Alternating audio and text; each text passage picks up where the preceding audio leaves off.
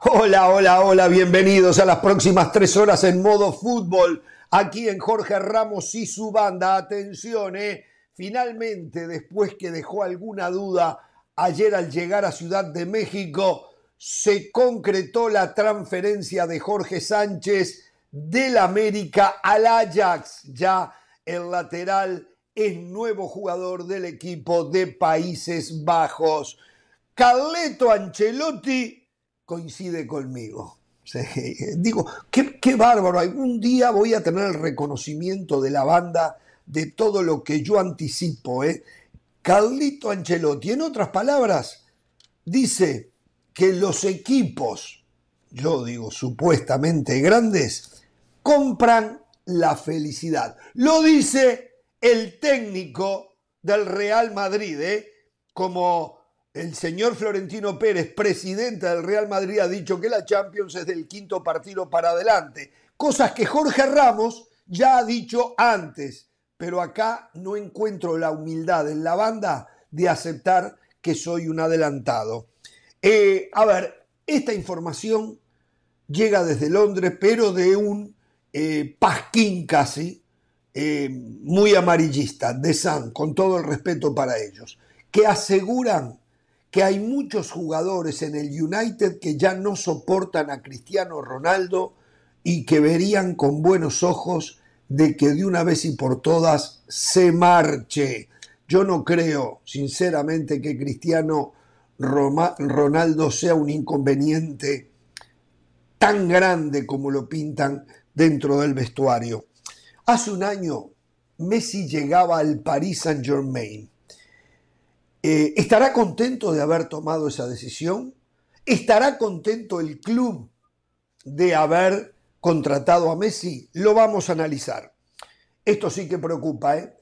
Chivas prepara su plan B, lo hablábamos ayer, en la eventualidad que no puedan sostener a Ricardo Cadena.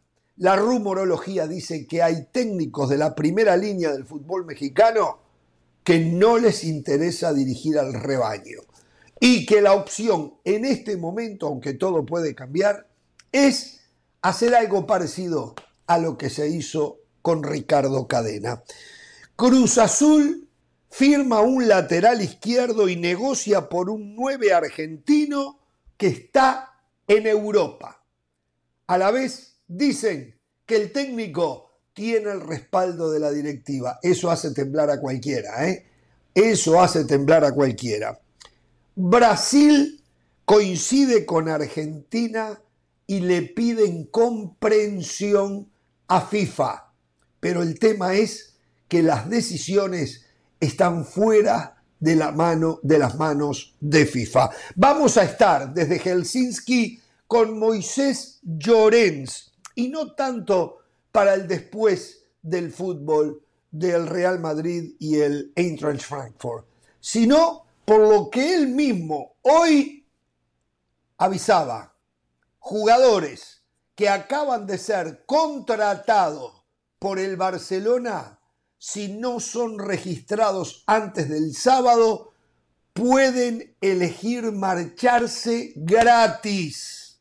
Sí, la verdad que eso pone a temblar, me imagino, a la afición barcelonista y a los clientes del Barcelona. ¿eh? Hoy jugamos con línea de tres, señoras y seis señores. Eh, eh, pensábamos que íbamos a tener a Richard Méndez con nosotros, pero creo que Richard Méndez no tiene el coraje de venir a enfrentar acá la actitud que tuvo con el tema de la chilena de Messi. Me parece a mí que está esquivando el bulto. Pero si nos está viendo, que sepa que el día que él acepte regresar al programa, yo se lo voy a enrostrar de todas maneras. No me voy a olvidar, ¿eh? No me voy a olvidar. En estos casos yo soy revanchista. Señoras y señores, saludo al señor del Valle. ¿Cómo le va del Valle? Muy bien, a veces eh, menos es más, porque por ejemplo hoy no está Hernán Pereira, un tipo tribunero que ayer por quedar bien con usted dijo, Uh, auguro una remontada de Nacional. Creo que el equipo uruguayo le puede ganar a Goyanense. Tres se comieron. Primer fracaso de Suárez. Ahora entiendo por qué ningún equipo medio pelo de Europa le hizo una oferta. No, Ahora no, entiendo. no, Ahora entiendo. Primer fracaso Comenzamos mal. Usted es un hijo de la maldad. No, no, no, no. Suárez no tuvo nada que ver en esto. Cuando Suárez entró a la cancha, Nacional perdía 3 a 0. Mire, ni Suárez ni juntos Suárez, Messi, Cavani, Cristiano Ronaldo y Lewandowski cambiaban esa historia. Ni todos ellos juntos. Por lo tanto, por lo tanto, piense antes de abrir la bocota, piense. Cuando Suárez entra a la cancha, Nacional perdía 3 a 0 y quedaban 45 minutos. Por favor. O sea, por favor. O sea, en ese equipo en ese equipo no le alcanza para ser titular en Copa Sudamericana, en el segundo torneo de importancia de América, en el Yo torneo quiero no saludar a la señora. Vergonzoso. Primer fracaso de Luis Suárez. Y ojo, ojo, hoy quiero criticar a la MLS. Lo que le hicieron a Chicharito Hernández una vergüenza. ¿Cómo lo van a exponer de esa manera? ¿Cómo lo van a poner en el ¿De qué torneo de habilidades? Un tipo con poca habilidad con la pelota, ¿cómo lo van a poner como representante de la liga en el torneo de habilidades? Por favor, Chicharito, te tienen que cuidar, Chicharito, no te pueden exponer. Pero manera. ganaron. Un abrazo ¿No para le todos. ganaron a la MX en el torneo de las habilidades? A pesar de Chicharito, claro. Qué bárbaro. ¿Cómo le va a hacer? Usted vio, ¿no, señora? Descansó usted ayer, dice. Me imagino que Sí. usted cuando descansa vendrá el otro día y dirá, bueno, estará más bonachón del valle, estará más humilde. Este- pero no hay caso, seguimos Cada, teniendo cada el mismo del pienso, valle. cada vez que pienso que se pasó al lado bueno, me demuestra lo contrario, José. Exacto, A ver, José, exacto, Solamente para responderte, Sí. José. Tercer partido de Luis Suárez con, con Nacional. No podemos evaluar de fracaso a un jugador que entra en el segundo tiempo, que no hablemos del global 3 a 0, hablemos del 2 a 0. Yo creo que Luis Suárez llegó aquí probablemente para hacer la diferencia en algún partido, pero yo creo que nadie contrata- contrató a Luis Suárez para ser el salvador de Nacional. Nacional no va a ser ahora campeón por Luis Suárez. Va a ser muy difícil que nosotros veamos, aparte, hay que, yo creo que No, tenemos que ya quedó eliminado, ya no va a ser campeón. Estos jugadores. No, no, eh, no, sí, yo sé que quedó eliminado, pero digo, no va a ser el salvador ahora de Nacional Ah, desde no. todo punto de vista. O sea, Luis Suárez viene a despedir su carrera de la manera más sana posible, pensando en el Mundial de Fútbol, pero yo creo que aquí todos vamos a coincidir si sabemos que Luis Suárez ya está en su curva descendente y que cerrar con Nacional de alguna manera es la prueba del amor por un equipo, por regresar a, a su A, país. a ver, pero tampoco estoy de acuerdo en espera lo que usted dice. Tampoco estoy Sí. de acuerdo, Caro, con lo que usted dice. Y, y ya estamos metidos en el tema. ¿Sabe por qué no estoy de acuerdo? Porque ¿Por no qué? tiene nada que ver el momento futbolístico de Luis Suárez con lo que ocurrió entre Nacional y Atlético Goyanense. No tiene absolutamente nada que ver. Luis Suárez Claro. entró a la cancha ayer con la serie definida. Aunque hubiese sido Luis Suárez del Barcelona, Claro. que a pesar de competir con Messi y Cristiano, terminó ganando la bota de oro, algo que otros todavía pelean por ello y sin embargo eh, tienen cartelones que lo reclaman para, para balón de oro y no sé cuántas cosas más y todavía no han podido ganar una bota de oro. Bueno, no, eh, eh, es más, un pichichi lo acaban de ganar porque participaron en 12 y no ganó ninguno. Pero bueno, no tiene nada que ver el momento de Jorge, Luis pero te Suárez, que coincido con usted. Sí, o sea, lo de Nacional O ayer sea, pasa por otro de- lado. A ver, el fracaso, si le queremos llamar fracaso de Nacional, no tiene que ver con Luis Suárez. Pero si Luis Suárez fuera el que pasara por mejor momento, ayer hubiese sido titular. Lewandowski hoy va a ser Sí, titular. en pero el no cambiaba la historia. Erling No Haaland, cambiaba la Erling historia. Va a ser tit- es titular en el Manchester Erling, City. Erling Haaland- Erling Haaland ayer no cambiaba la historia del resultado final. de Está Goyanense bien. Claro, pero no Erling la- Haaland hubiese, pero Erling Haaland hubiese sido el titular Núñez. número 9 de Nacional. Darwin Ah, Núñez hubiese no, sido sí, titular número claro, de Nacional. sí, A sí. eso voy. Pero- o sea, el Pero, ritmo pero ¿sabe por qué no, está- ha sido titular? A ver, aclaremos también esa parte. También allí no estoy de acuerdo. Porque no es que Suárez no fue titular porque no tiene las condiciones ya para ser titular de Nacional. No, no, no. Luis Suárez no fue titular porque se está haciendo un trabajo a conciencia de un hombre que estuvo tres meses sin tocar una pelota y en el medio una intervención quirúrgica de una rodilla. Por o sea, no está bien, Jorge, pero, pero eso no está mal. Todavía. Pero lo tenemos que reconocer. No, no, la ciencia, la ciencia le ha dicho a Luis Suárez qué es lo que tiene que hacer para llegar al Mundial en la mejor condición posible eh, con sus 35 años a cuesta. Carolina eh, está más conmigo que con Jorge, pero quiere quedar bien con Jorge, por eso no lo dice como... No, no, no, no, no, no, no, A ver, lo mío no es opinión, son, son datos reales. Esta magnitud está para marcar la diferencia. Un futbolista de ese escucha muy mal por interno del Valle. Eh. Va a tener que cambiar el teléfono usted del Valle, ¿eh? se le escucha muy mal. Sí, sí, sí. Muy mal. De todas maneras, de todas maneras, José nos cambió el tema de conversación un poco aquí con. Sí, nos cambió, nos cambió el tema de conversación. Estoy esperando a César Caballero, ¿eh? Desde Ciudad de ah, México ah, con el tema América. Vamos con él cuando quiera. Cualquier no, no, no, todavía no lo tengo. Ah. Así que usted, es más, juegue a lo Pereira, señora. A ver, maneje el programa usted. Dígame cuál es el tema que quiere plantear ahora. Bueno, lo primero que tengo que recordarles. lo primero que tengo que recordarles es que. Lo primero que tengo que recordarles es que de lunes a viernes pueden escuchar Es así, punto. Eso es importantísimo, uh, uh, donde no me interrumpen, también usted, donde no hay cortes también usted con donde esto ahora. durante media hora. yo lo grabé hoy, yo lo grabé hoy. Ratings, ratings por los cielos. Ah, perfecto, perfecto. Ahora bien, eh, Jorge, hay una realidad y es que la Superliga ha encontrado nuevos aliados. Hace dos días apenas eh, salía la información de que la Federación Inglesa iban a blindar de alguna manera los escudos y los colores de los equipos. ¿Cómo los iban a blindar? Bueno, sencillamente haciendo que si algún equipo quisiera cambiar el logo o los colores de un equipo, primero debía ser aprobado por los aficionados. Lo que estoy oliendo al respecto, lo que estoy leyendo al respecto, es, que, a partir de la Superliga, ¿quiénes fueron los que salieron a defender los intereses de los otros equipos que no eran parte de la Superliga? Los aficionados ingleses. En honor a ellos, lo que está haciendo la Federación Inglesa de Fútbol, y a eso se quiere pegar Tebas, y a eso se quiere pegar la UEFA, es utilizar a los aficionados como los eh, aliados aquellos que van a ser capaces de sentirse protegidos por mí como federación, como UEFA. Sí. ¿Y cómo los protejo? Que no les suban los abonos, que si les van a mover el estadio no los muevan a, 20, a más de 20 kilómetros del estadio original, que si les van a cambiar el logo o los colores del equipo no lo hagan porque eh, los aficionados son los que tienen que aprobar me parece que es un movimiento muy inteligente por parte del gobierno ex, del exministro Boris Johnson, que fue el que lo propuso, ahora de la Federación Inglesa de Fútbol y de ahora incluso de la UEFA, porque después de todo, el aficionado es el que se siente más perjudicado por el tema de la Superliga, de otras cosas, y el que puede salir a la hora de la hora a defenderte. Eh, sí, es cierto. No, está bien. Eh, seguramente del Valle, a quien no le entendemos mucho lo que habla, y a veces no sé si es mejor.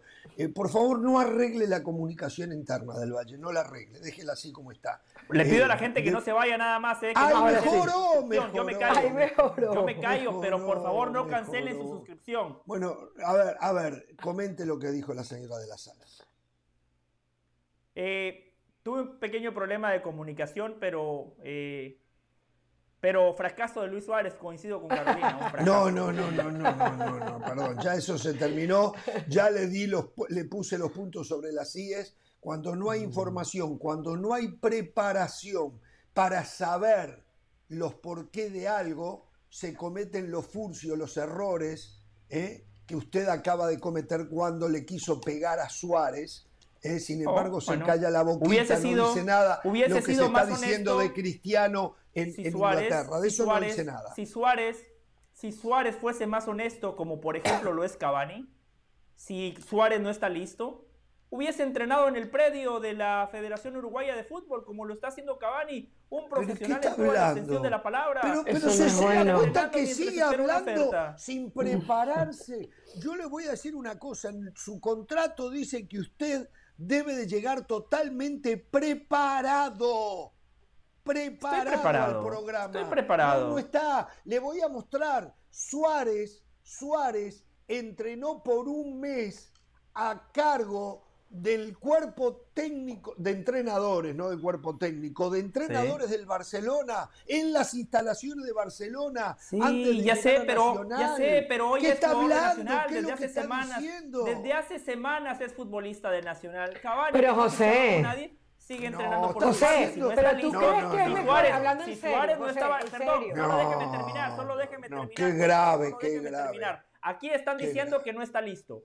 Aquí están diciendo que todavía no está en condiciones de jugar. Aquí están diciendo que no tiene ritmo. Bueno, entonces que no cobre, que no le cobre a Nacional. Lo ficharon Pero si está jugando por un, por un sueldo. sigue hablando cosas Copa Sudamericana, ni siquiera Copa Libertadores, ni siquiera. es que es un torneo de barrio. ni en los torneos de barrio la diferencia. Por favor. Usted lo que viene es a destrozar al fútbol uruguayo y hoy, hoy, cuando veía al Real Madrid lo mejor que tienen es uruguayo y por mucho, bueno, y el arquero. Y por mucho, es lo mejor que tienen es ah. uruguayo. Y por el mucho. Que no, el que no es tan bueno como Keylor. Sí, sí, sí, ese. No, Ajá, no, no, no, no, Ahora ya lo es. Ha crecido, ha crecido. por favor. Ha crecido, está en el mismo hay nivel. Unos, bueno, hay, la hay verdad unos que, que no, no sabemos cuenta, cuál es el nivel de Keylor ahora. para darse cuenta de la verdad. No sabemos verdad cuál es el lugar, se callan y ahí se dan cuenta. El nivel de Keylor. Eh, no sabemos cuál es el nivel de Keylor hoy porque ya ¿eh? porque eh, juegan siempre los que venden más camisetas, los que son más lindos, los que son más altos, más apuestos. Eh, no sé, mm. pero es, es, eso. O sea, para usted, Don Aruma, más tarde, que Keylor, ¿no? Más, para usted. Más tarde, mm. más tarde, más tarde vamos a hablar el tema. Más tarde. Bueno, estamos esperando por César Caballero para tener un informe completo del tema América. Reiteramos con lo que comenzamos. Anoche, ayer, cuando llegó en la tarde al aeropuerto eh, del Benemérito Benito Juárez de la Ciudad de México, el lateral derecho que era del América, Jorge Sánchez, él decía que había pasado eh, los test físicos y médicos en Países Bajos, eh, pero que todavía no había firmado el contrato. A mí eso me hizo picar el oído porque estamos cansados de ver cosas que están hechas y a última hora se caen. Sin embargo, ya es oficial, Jorge Sánchez es nuevo jugador del Ajax y seguramente en las próximas horas estará regresando a Países Bajos. ¿eh? Vamos a hacer una pausa y a ver qué va a hacer el América, porque se habla de Brian Rodríguez, el uruguayo jugador de Los Ángeles FC. Llega o no llega, todo lo tiene César Caballero. La pausa y volvemos en Jorge Ramos y su banda.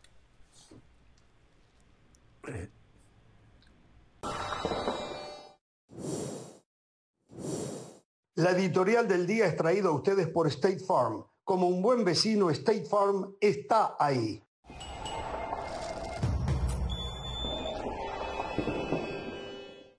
Seguimos en Jorge Ramos y su banda. Recuerden que ESPN Plus tiene todo lo mejor del mundo del deporte. Vamos ahora con otros deportes, con Sebastián Martínez Christensen que nos trae todas las novedades. Adelante, Seba.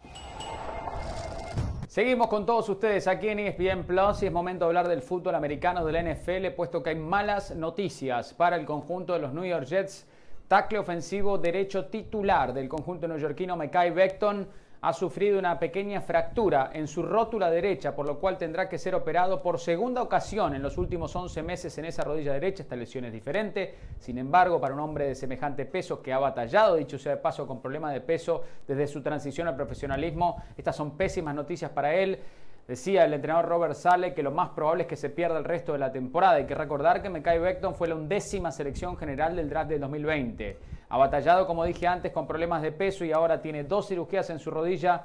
No necesariamente es un buen augurio de cara al futuro y esto deja a los Jets en una posición realmente complicada, sobre todo en cuanto a su línea ofensiva se refiere. Hasta el momento su reemplazante sería Chuma Udoka, pero a la postre necesitan más ayuda. Ellos lo saben, por eso los Jets ya están en conversaciones con Dwayne Brown, ex tackle ofensivo de los Seattle Seahawks, cinco veces nombrado al Pro Bowl. Es cierto, tiene 37 años de edad, pero en las palabras del gerente general Joe Douglas, la forma física de Dwayne Brown es absolutamente magnífica. Es decir, que está en condiciones para jugar Ya las conversaciones de contrato han comenzado y veremos si pueden llegar a un acuerdo para que los Jets puedan solidificar una línea ofensiva. Algo que van a necesitar, sobre todo si quieren darle más libertades, fue un área de preocupación el año pasado para el equipo neoyorquino. Zach Wilson, novato mariscal, tuvo algunos momentos buenos sobre el final de la campaña, pero en líneas generales demasiados altibajos. Él suele brillar en jugadas rotas cuando está fuera del bolsillo de protección, por lo cual la protección tiene que estar sólida. Fue un gran draft para el conjunto de los Jets de Nueva York.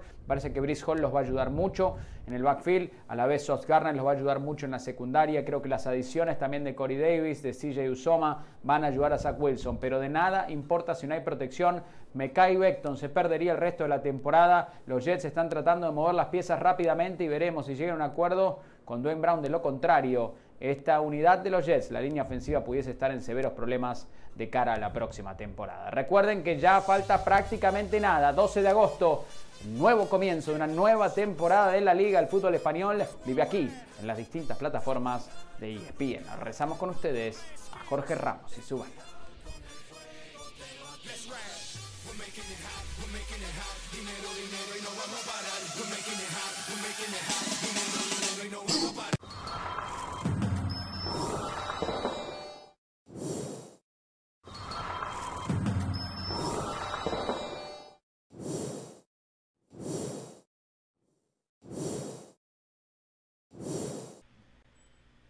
Muy bien, continuamos, estamos de regreso en Jorge Ramos y su banda y es cuestión de segundos casi para que César Caballero ya esté en vivo con nosotros desde Ciudad de México para insertarnos e informarnos de lo que pasa en el mundo de las Águilas del la América. ¿eh? Eh, en la previa, como previa, y ustedes pueden opinar también, eh, otra vez más la dirigencia de Cruz Azul haciendo negociaciones tarde entrado el campeonato, lo cual conlleva eh, a una desestabilización del trabajo del técnico de turno, en este caso Diego Aguirre, que hoy dice la prensa cuenta con el respaldo de la dirigencia, lo cual a mí me hace pensar que a lo mejor ya están pensando en cambiarlo. Pero bueno, las noticias pasan por dos. En cualquier momento se oficializa Alfonso Escobosa como nuevo jugador de la máquina para jugar en el lateral izquierdo por la lesión de Alejandro Mayorga.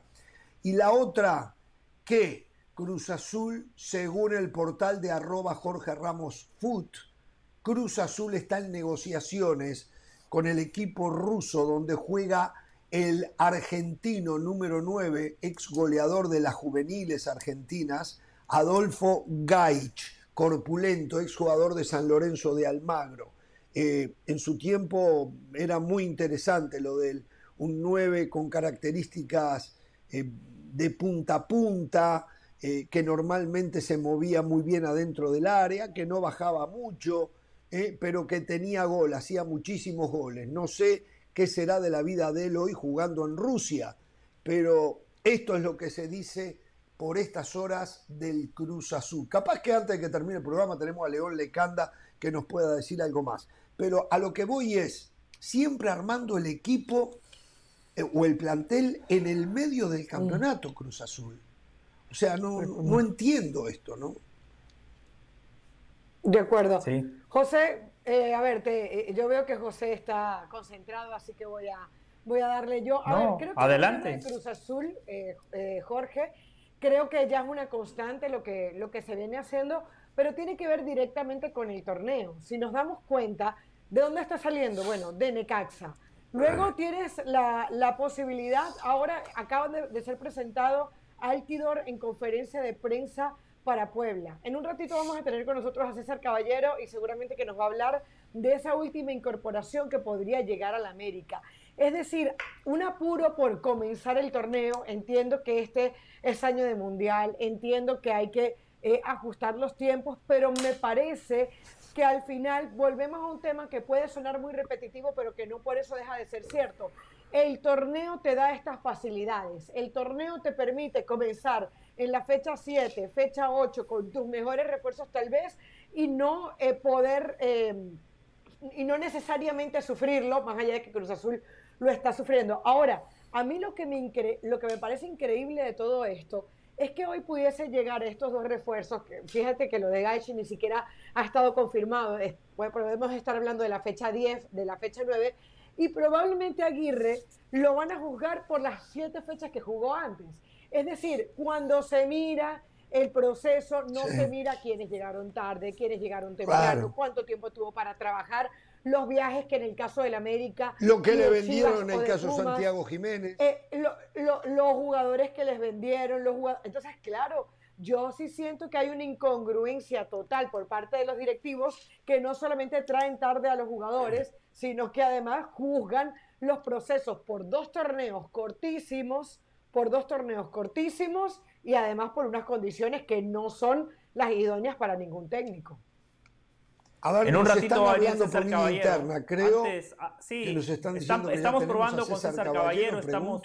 Yo a José del Valle no lo escucho, ¿eh? A José del Valle.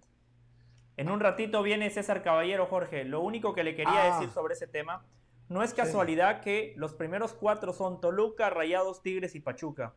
Cuatro planteles que se confeccionaron en tiempo y forma, cuatro entrenadores que han tenido continuidad cuatro entrenadores que han recibido todos los recursos. Y no estoy de acuerdo con Carolina de que son las ventajas que te da el torneo, porque después Cruz Azul puede ser que en el repechaje le toque rayados como le pasó hace poco y puede ser que se quede. Ojo con eso. Y ah, también me parece que hay que darle su grado de responsabilidad a Diego Aguirre. A ver, los técnicos uruguayos históricamente se han caracterizado porque defienden muy bien. Diego Aguirre, por favor, 13 goles en 7 partidos, se comió 4 el fin de semana. Pero yo no le estoy defendiendo.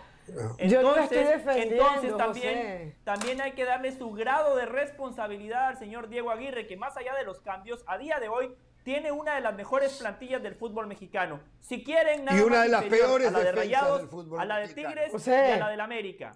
Sí, una de las el lunes, el lunes que tú no estabas, el lunes que, que tú no estabas, yo fui una de las que hizo hincapié en que todos los goles que Cruz Azul termina recibiendo, la mayoría de ellos son de pelota aérea.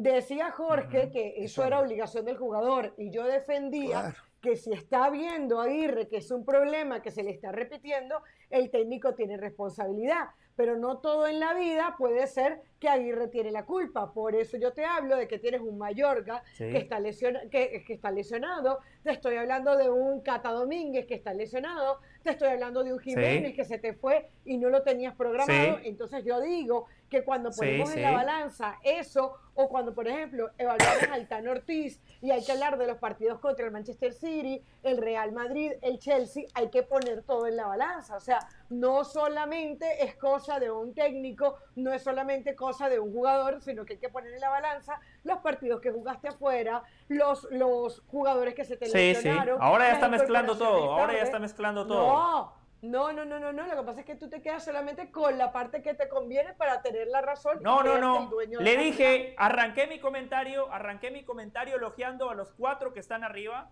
porque le dieron continuidad a los técnicos, porque confeccionaron las plantillas en tiempo y forma, porque le han dado los recursos a los entrenadores y porque no les han quitado futbolistas en lo que va del torneo. Arranqué emitiendo ese comentario, lo cual Disculpo a Diego Aguirre, pero también le doy su grado de responsabilidad. No puede ser que reciba 13 goles en 7 partidos. Incluso con todos esos eh, argumentos que usted acaba de dar, Carolina, Cruz Azul sigue teniendo una de las mejores plantillas del fútbol mexicano. Reitero, quizás solo inferior a las de Tigres, a las de Rayados y a las de América. Entonces, la obligación va de la mano con los recursos que tiene el entrenador. Ya está César Caballero. Muy bien, la seguimos, la retomamos, exacto. Hace rato que está César Caballero, pero usted no tiene poder de resumen, no daba un punto final a su comentario porque le quería ganar a Carolina de las Alas y no pudo ganarle, no pudo ganarle. Y César Caballero nos cobra. ¿Cómo, cómo se nota que le dolió lo de Suárez, eh? ¿Cómo se nota que le dolió me lo de tiene Caliente con eso, me tiene caliente aquí con la bandera a defender Me tiene con el, caliente con eso. O sea, hay un Uruguay en cuestión y se ofenden. Y se ofenden. Me voy.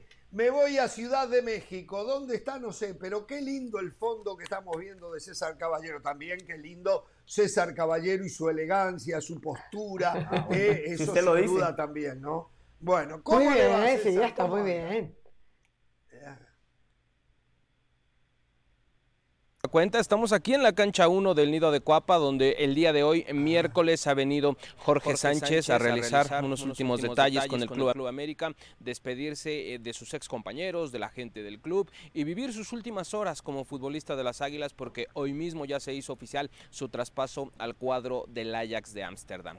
Tuvimos una conferencia de prensa con Jorge Sánchez, donde la verdad se le notaba un semblante de mucha felicidad. El jugador está muy contento por esta oportunidad que se le ha presentado. Considera que le llega un momento de madurez importante, tanto física como futbolísticamente. Hay que recordar que en algún momento Jorge pasó por momentos complicados como jugador de las Águilas, sin embargo él mismo decía que todo esto le ha ayudado a crecer, que todo esto lo ha ayudado a ser mejor jugador y que hoy está totalmente preparado para iniciar con esta aventura en uno de los grandes eh, del fútbol mundial, donde también estará acompañado por su compatriota Edson Álvarez.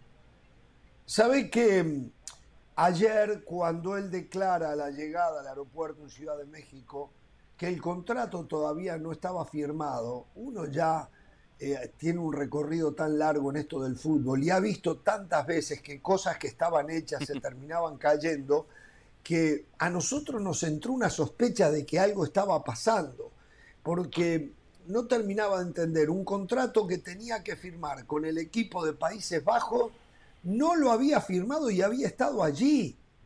Entonces, ¿qué pasó en ese interín? Si es que pasó algo, ¿por qué es que se dilató la firma del contrato?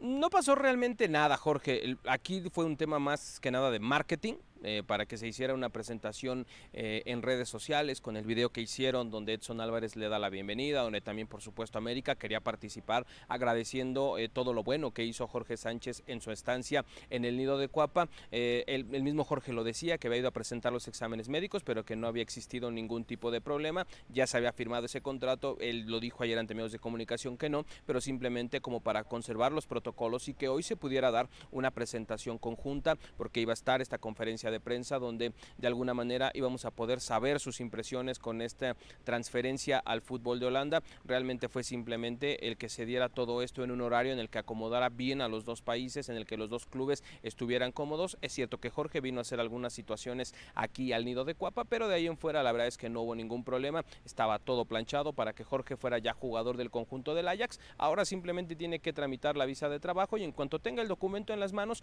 podrá viajar de regreso a Holanda, que se espera puede hacer este fin de semana y ponerse a trabajar lo más pronto posible. Sí, porque en el caso de Santiago Jiménez también llegó a arreglar eh, lo de la visa a México y creo que en 48 horas lo, liquidó, ¿no? Entonces, bueno, ¿se tiene idea cuál fue el negocio, cuánto está pagando el Ajax eh, por Jorge Sánchez? Más o menos, ¿hay números o no? Bueno, Jorge, lo que más o menos nos hemos podido enterar es que América eh, puso mucho de su parte para que se pudiera dar esta transferencia. Hay buena relación con el Ajax, hay que recordar que ya mandaron para allá a Edson Álvarez, que en su momento el América quería mandar a ese club, a Diego Laines, porque lo consideran un equipo que ayuda mucho a la formación y el desarrollo de futbolistas mexicanos que apenas están comenzando con la aventura europea, entonces hay muy buena relación entre ambas instituciones y por supuesto que América puso de su parte para que esta situación se pudiera llevar a cabo. Los montos de la transferencia no se han revelado totalmente, lo que sí podemos saber es que América conserva una parte de la carta como lo han hecho en las últimas transferencias que ha realizado, esto con el objetivo de que en algún momento si Jorge Sánchez eh, triunfa en Holanda y se va a otro equipo con una venta importante pueda llevarse una tajada del conjunto americanista y que de alguna manera ahí pueda reponerse en el tema económico. La verdad es que ha sido un buen acuerdo para todas las partes, Jorge se va eh, prácticamente con 25 años, es una edad perfecta para llegar a Europa. Quizás pudo haberlo hecho un poco antes, pero bueno, llega en una madurez futbolística importante y listo para empezar a jugar y consolidarse de cara a lo que será Qatar 2022. A ver, voy a hacer un comentario en esto. Los 25 años de Jorge Sánchez. La semana pasada hablaba con un representante de jugadores que se mueve muy bien en Europa y él me decía a mí que un futbolista a los 25, 26 años ya es muy difícil ubicarlo en Europa, porque el valor de reventa de un jugador a esa edad nunca va a subir, por lo menos tiene que pasarse dos años en el Ajax, dos, si no tres, y ya estamos hablando que va a tener 27, 28 años. Entonces, hay una realidad, Jorge Sánchez eh, puede andar muy bien, pero le va a costar muchísimo por la edad y no por su fútbol poder llegar a un equipo protagonista en Europa, aunque Ajax lo es en Países Bajos y a veces, muchas veces lo ha sido a nivel europeo. Pero bueno, lo, fue porque el Real Madrid tenía Solari de entrenador, por eso fue protagonista. Siga Jorge, perdón. es, muy complicado, o sea, es, interesantísimo que Ajax se lo haya llevado a Jorge Sánchez, a pesar de sus 25 años, tomando como base en mi comentario lo que yo me enteraba los otros días, lo difícil que se hace llevar a un joven con muchas condiciones como Jorge Sánchez a los 25 años. Hoy en Europa lo que quieren es 18 a 21 años, porque ese es el momento exacto de la formación. Y voy a decir algo más. Escuchaba a un preparador físico uruguayo, el profesor Esteban Gesto, ¿eh? tal vez Carolina lo conoce, trabajó mucho en Colombia, selección uruguaya, o sea, tal vez en la historia de los preparadores físicos de Uruguay está en la, trilogía principal, en el podio. Y él decía, dice, en Europa dicen que lo terminan de formar al jugador. No, no es que lo terminan de formar, decía. Es que se lo llevan a la edad, justamente donde también de, terminarlo de formar. Nosotros, dice, esa es la edad de 28 a 21, 22 años es donde el jugador, eh, si está en un lugar que se sabe formar jugadores, se termina formando. Y eso es, a lo que apuestan en Europa. Correcto, correcto. Y eso es a lo que apuestan en Europa. Por eso eh, te comentaba esto, César, que es importantísimo que a pesar de su edad, que no es viejo, ni mucho, se lo haya llevado el Ajax. ¿eh? Sí, la verdad eso habla muy bien de Jorge Sánchez porque nos habla de la calidad que tiene como futbolista, que a pesar de ese hándicap que pudiera tener en contra, el equipo del Ajax ha decidido realizar esta apuesta. Ojo, a Jorge lo vienen siguiendo desde hace prácticamente año y medio. Hasta este momento fue cuando se dieron las condiciones como para poder eh, realizar la operación, pero lo conocen perfectamente desde su etapa en América, desde su etapa en selección mexicana, donde también se ha consolidado de excelente manera y por supuesto el ser titular en el cuadro mexicano de alguna manera le ha ayudado mucho sí llega ya un poco tarde, pero repito, me parece que el que se lo lleven a esta edad habla del deseo que tenían de que jugara para el conjunto del Ajax y de las cualidades que le ven. No lo sabemos, quizás pueda romperla en su primer año y se vaya de inmediato a otro equipo más grande. Todo eso lo iremos descubriendo con el tiempo. Exactamente. Bueno, eh, César, eh, algo más en el tema Jorge Sánchez y después tocamos otros temas. Sí. No, yo me quiero quedar con el tema Jorge Sánchez, pero de manera más global, y qué bueno que tenemos a César Caballero. Cuando hablamos de la directiva de la América, siempre hablamos de títulos, ¿no? César, usted lo sabe, esa es la exigencia de los equipos grandes. No se gana, se fracasa, así de sencillo. Pero cuando hacemos un análisis más global, vemos que la América en la última década vendió 11 futbolistas a Europa. ¿Qué está haciendo bien la directiva de la América, César? No nada más con jóvenes mexicanos, sino también con jóvenes sudamericanos que los potencia, los consolida y después los vende muy bien a Europa. Sí, la verdad es que tienes toda la razón, José. Qué gusto saludarte. La verdad es que la directiva de la América ha hecho bien las cosas en ese tema. Por supuesto, y como en cualquier equipo del mundo, no solamente en el América, llegan jugadores que a veces eh, no se consolidan, que a veces eh, no pueden mostrar eh, todo el potencial que tienen, jugadores que no pueden con la presión del conjunto americanista y terminan yéndose por la puerta de atrás. Pero eso sucede en todos los clubes. América, la, la realidad y los números ahí están, es que ha sabido elegir muy bien a los futbolistas. Ahí está el caso de Mateus, de Marchesín, de Guido, que se fueron de esta institución eh, bien vendidos a Europa. Están los canteranos que desde hace años se viene trabajando con Diego Reyes, con Raúl Jiménez, ahora Naveda que también se va a Europa. Diego eh, Está también Omar Gobea, Diego Laines. Futbolistas que, en algún momento tuvieron un proceso de formación y que lo hicieron aquí con el conjunto de las Águilas. Entonces, se está trabajando bien en ese tema. Sí hay futbolistas que a veces no pegan, no cuajan, como sucede en cualquier equipo, pero la verdad es que América ha tenido buen ojo tanto para formar futbolistas como para también eh, contratar futbolistas que vienen de otros equipos, que vienen quizás del fútbol extranjero y que terminan potenciándose y que terminan dejando dinero a las arcas de la institución azul crema, que en esta actualidad, por supuesto, que es muy importante.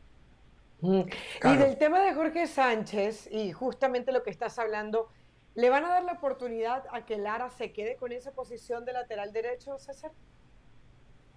Caro, ¿cómo estás? Qué gusto saludarte. Mira, el fin de semana platicábamos después del partido contra Bravos de Juárez con gente del cuerpo técnico del América y nos decían que están maravillados con Emilio Lara, están muy contentos con lo que ven de él en el terreno de juego, tanto en lo futbolístico como también la personalidad que muestra. Es generalmente eh, de los que trata de, llevar al grupo a pesar de su juventud y eso por supuesto habla bien de Emilio Lara. Hay que recordar que Lara, todo su proceso formativo en fuerzas básicas eh, del América y en las selecciones con límite de edad las jugó como lateral derecho. Esa es su posición natural de Emilio Lara. Entonces, el cuerpo técnico de las Águilas está confiadísimo en que él va a tener eh, todos los arrestos y todas las cualidades para hacerse cargo de esa banda derecha, quizás apoyado en algún momento por Miguel Ayun, que también conoce muy bien la posición, pero el objetivo eh, principal del cuerpo técnico americanista es que Emilio Lara se consolide en esa posición. Se hablaba de Julián Araujo, es un nombre que sí estuvo en el escritorio del conjunto del América o que sí está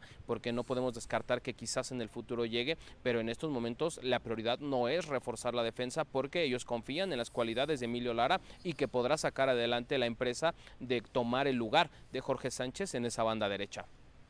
Bien, en otro tema, Brian Rodríguez, ¿qué hay? Es verdad, ya hay una oferta del América Los Ángeles FC. ¿Cuál es la situación para que el uruguayo llegue al conjunto de Coapa? Mira, en el tema de Brian Rodríguez, el interés eh, sí es real. Hemos estado platicando y conversando con algunas de las partes de esta negociación. Hay que recordar que Brian comparte al mismo representante que el cabecita Rodríguez, entonces hay buena relación ahí también, que por supuesto... El chino la sabia. También eh, llega el chino La Salvia, exactamente, el mismo. Eh, este tipo de situaciones muchas veces llegan a ser importantes a la hora de cerrar negociaciones. El interés es mm. totalmente real, nos han confirmado que están en charlas. El América ya puso una primera oferta en la mesa, sería por una parte de la carta del futbolista. Están tratando de llegar a un precio justo para que esta situación se pueda eh, llevar a cabo. Hay que recordar que Brian eh, quizás no ha tenido sus mejores momentos con el conjunto de Los Ángeles y lo que me han dicho es que él está enterado del interés del América y que está muy ilusionado de poder venir al fútbol mexicano y más a un conjunto como el cuadro azul crema. Entonces, en estos momentos la negociación está en curso, no ha habido un avance importante, tampoco está descartada ni tampoco está tirada. Las dos partes están analizando sus cartas y a ver si pueden llegar a una buena transacción, pero esto, esto, esto también ya urge porque ya estamos prácticamente en la jornada 8 o 9 y se nos va a acabar el torneo.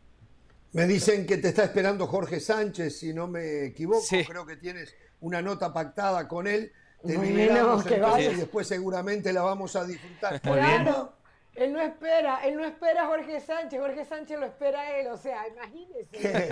Qué, bárbaro. Muy bien, nivel traemos. Muy bien, caballero. caballero, ahora Ahora que no está en el América, él tiene que esperar. Muy bien, César Caballero, es así. Ya me tocaba una, hermano, ya me tocaba una, ¿no? Sí. Gracias, César. Fenómeno, ¿eh? Muy amable, muchísimas gracias. Lo más importante de lo que pasa en las Águilas del América. Y se viene la nota con Jorge Sánchez, que ojalá antes de que se termine el programa la podemos disfrutar, ¿eh? Eh, vamos a hacer una, cosita, una cosita solamente para agregar. Cruz Azul recién, sí. El tema, el tema de, de, Julián Araujo del Galaxy, el lateral derecho, que eh, evidentemente el América eh, estuvo buscándolo. Tengo entendido que está muy cerca del Porto. Ese pudiese ser otro de los que se vaya al Porto, así que entre Lara, entre las condiciones específicas, porque tenía que ser mexicano y que no jugar en el torneo, y su posibilidad de irse al Porto, por ahí parece que se le da todo para Lara. Ojalá que lo aproveche. Vamos a la pausa. ¿Cómo hablan acá de River? Que River aquí, que River allá, que la cantera de River, o sea, Alario es suplente de Borré, ingresó al minuto 92. Vamos a ver a Lario en este minuto. Lo voy a seguir minutosamente a ver si de verdad, la pelota. Tiene razón, eh, tiene, tiene razón. pelota mañana van a decir aquí en este programa, oh, vieron a Lario, vieron la cantidad. Es verdad, es verdad, es verdad. En todas partes. Claro, es increíble. Es verdad. Te vas a decir que lo que sí me dicen, lo que sí me dicen que el es que cierto, está Caro. sumamente Tiene razón, Caro, Jorge. molesto, enojado, está que trina porque ve que su trabajo sirve para nada es Carleto Ancelotti. Me dicen que no puede creer lo que ha pasado hoy. Eso es lo que me están diciendo. ¿eh? Vamos a ir a la pausa y al volver hablamos del tema. fue lo que pasó? Bueno, Jorge, se va a terminar el partido, ¿eh? Ya tiempo cumplido. Va a ganar el Real Madrid 2 a 0. Lo hablamos al volver, ¿no? Ay, por esa actitud sobradora que tiene hoy. Perdón, Caro. Perdón, discúlpeme, es así. Y punto.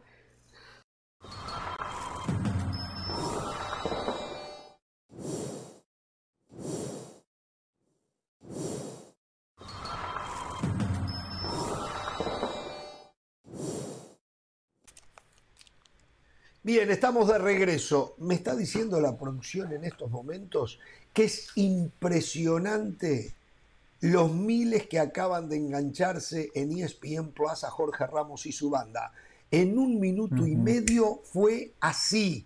Dice que está que explota el sistema tecnológico de ESPN Plus. Em, no sé por qué. Acaba de terminar el partido del Real Madrid, acaba de ganar la Supercopa de Europa uno pensaba que el trámite en cuanto al marcador, yo el segundo tiempo no lo vi, eh, iba a ser mucho más holgado. Digo, el rival venía de perder 6 a 1 frente al Bayern Múnich.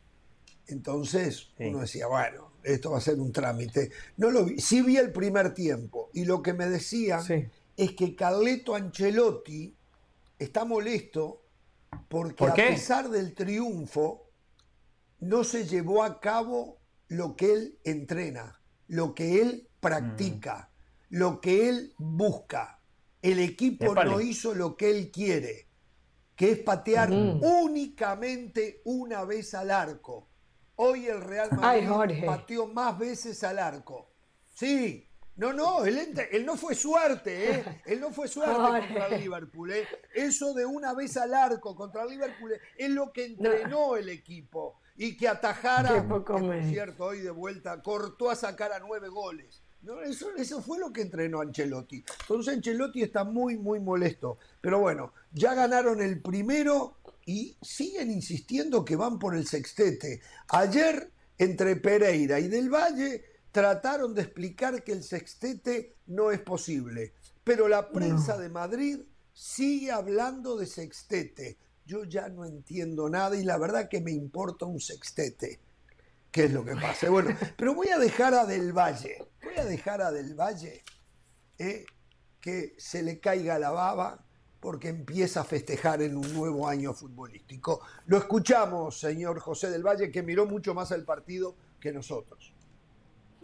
Un día más en la oficina, Jorge, eso se lo dije a Caro hace unos meses, un día más en la oficina. La exigencia del Real Madrid es esa, competir, ganar y repetir. Se celebra un día, chao, a seguir, a seguir compitiendo, a seguir ganando para poder repetir, porque al final de cuentas el Madrid lo tiene muy claro, la historia recuerda nada más a los ganadores, los perdedores no tienen un lugar importante en la historia del fútbol. Hoy el Real Madrid muy bien, muy sólido, eh, arrancó el partido con mucha posesión, pero no le hacía daño al rival. Es más, la primera llegada clara ¿Qué viste, Jorge? Muy bien, ¿qué viste, Jorge? ¿Qué viste, Jorge? Siga, siga. La primera llegada clara del partido la tuvo el Eintracht de Frankfurt. Un error de Mendy que quiere cubrir la pelota, pierde el balón, el equipo mal parado atrás y Kamada, el japonés, tuvo un mano a mano y apareció Courtois el mejor con pase de Borré. como lo con hemos pase de Borré, con pase de Borré. Con pase de Borré es correcto. Apareció el mejor guardameta del mundo, como lo hemos venido señalando aquí en Jorge Ramos y su banda. A estas alturas ya no es noticia. Courtois es el mejor guardameta del mundo, ni siquiera hay lugar para el debate. Después de esa desatención, sí, el Madrid empezó a hacer daño. La primera jugada de peligro, fantástico lo de Federico Valverde. Una corrida por derecha, en cancha abierta, el halcón, como le dicen ahora en Madrid, Impresionante la pelota que le puso a Benzema. No, no, no, no, no, no, perdón, perdón, perdón, perdón. Qué mal preparado que está usted. Qué mal preparado. Cada vez es peor lo suyo. Le dirán en Madrid, pero el halcón se lo puso Diego Alonso. Le dijo, no sos más el pajarito. A partir de ahora sos un halcón. Y ahí es donde surge. Entonces, no. Pero ah. claro, usted como solo lee la prensa de Madrid, ¿eh? el halcón, como le dicen ahora en Madrid. Qué mal preparado, qué mal preparado, qué bárbaro. Yo sé que a usted le molesta que la gente me conozca como el amigo de la preparación, por eso ahora me quiere hacer mala propaganda, pero Jorge, ya está, la gente, la gente tiene bien claro quiénes estamos en el club de los amigos de la preparación. Eh, Federico Valverde, una gran corrida por derecha y después qué inteligente Benzema.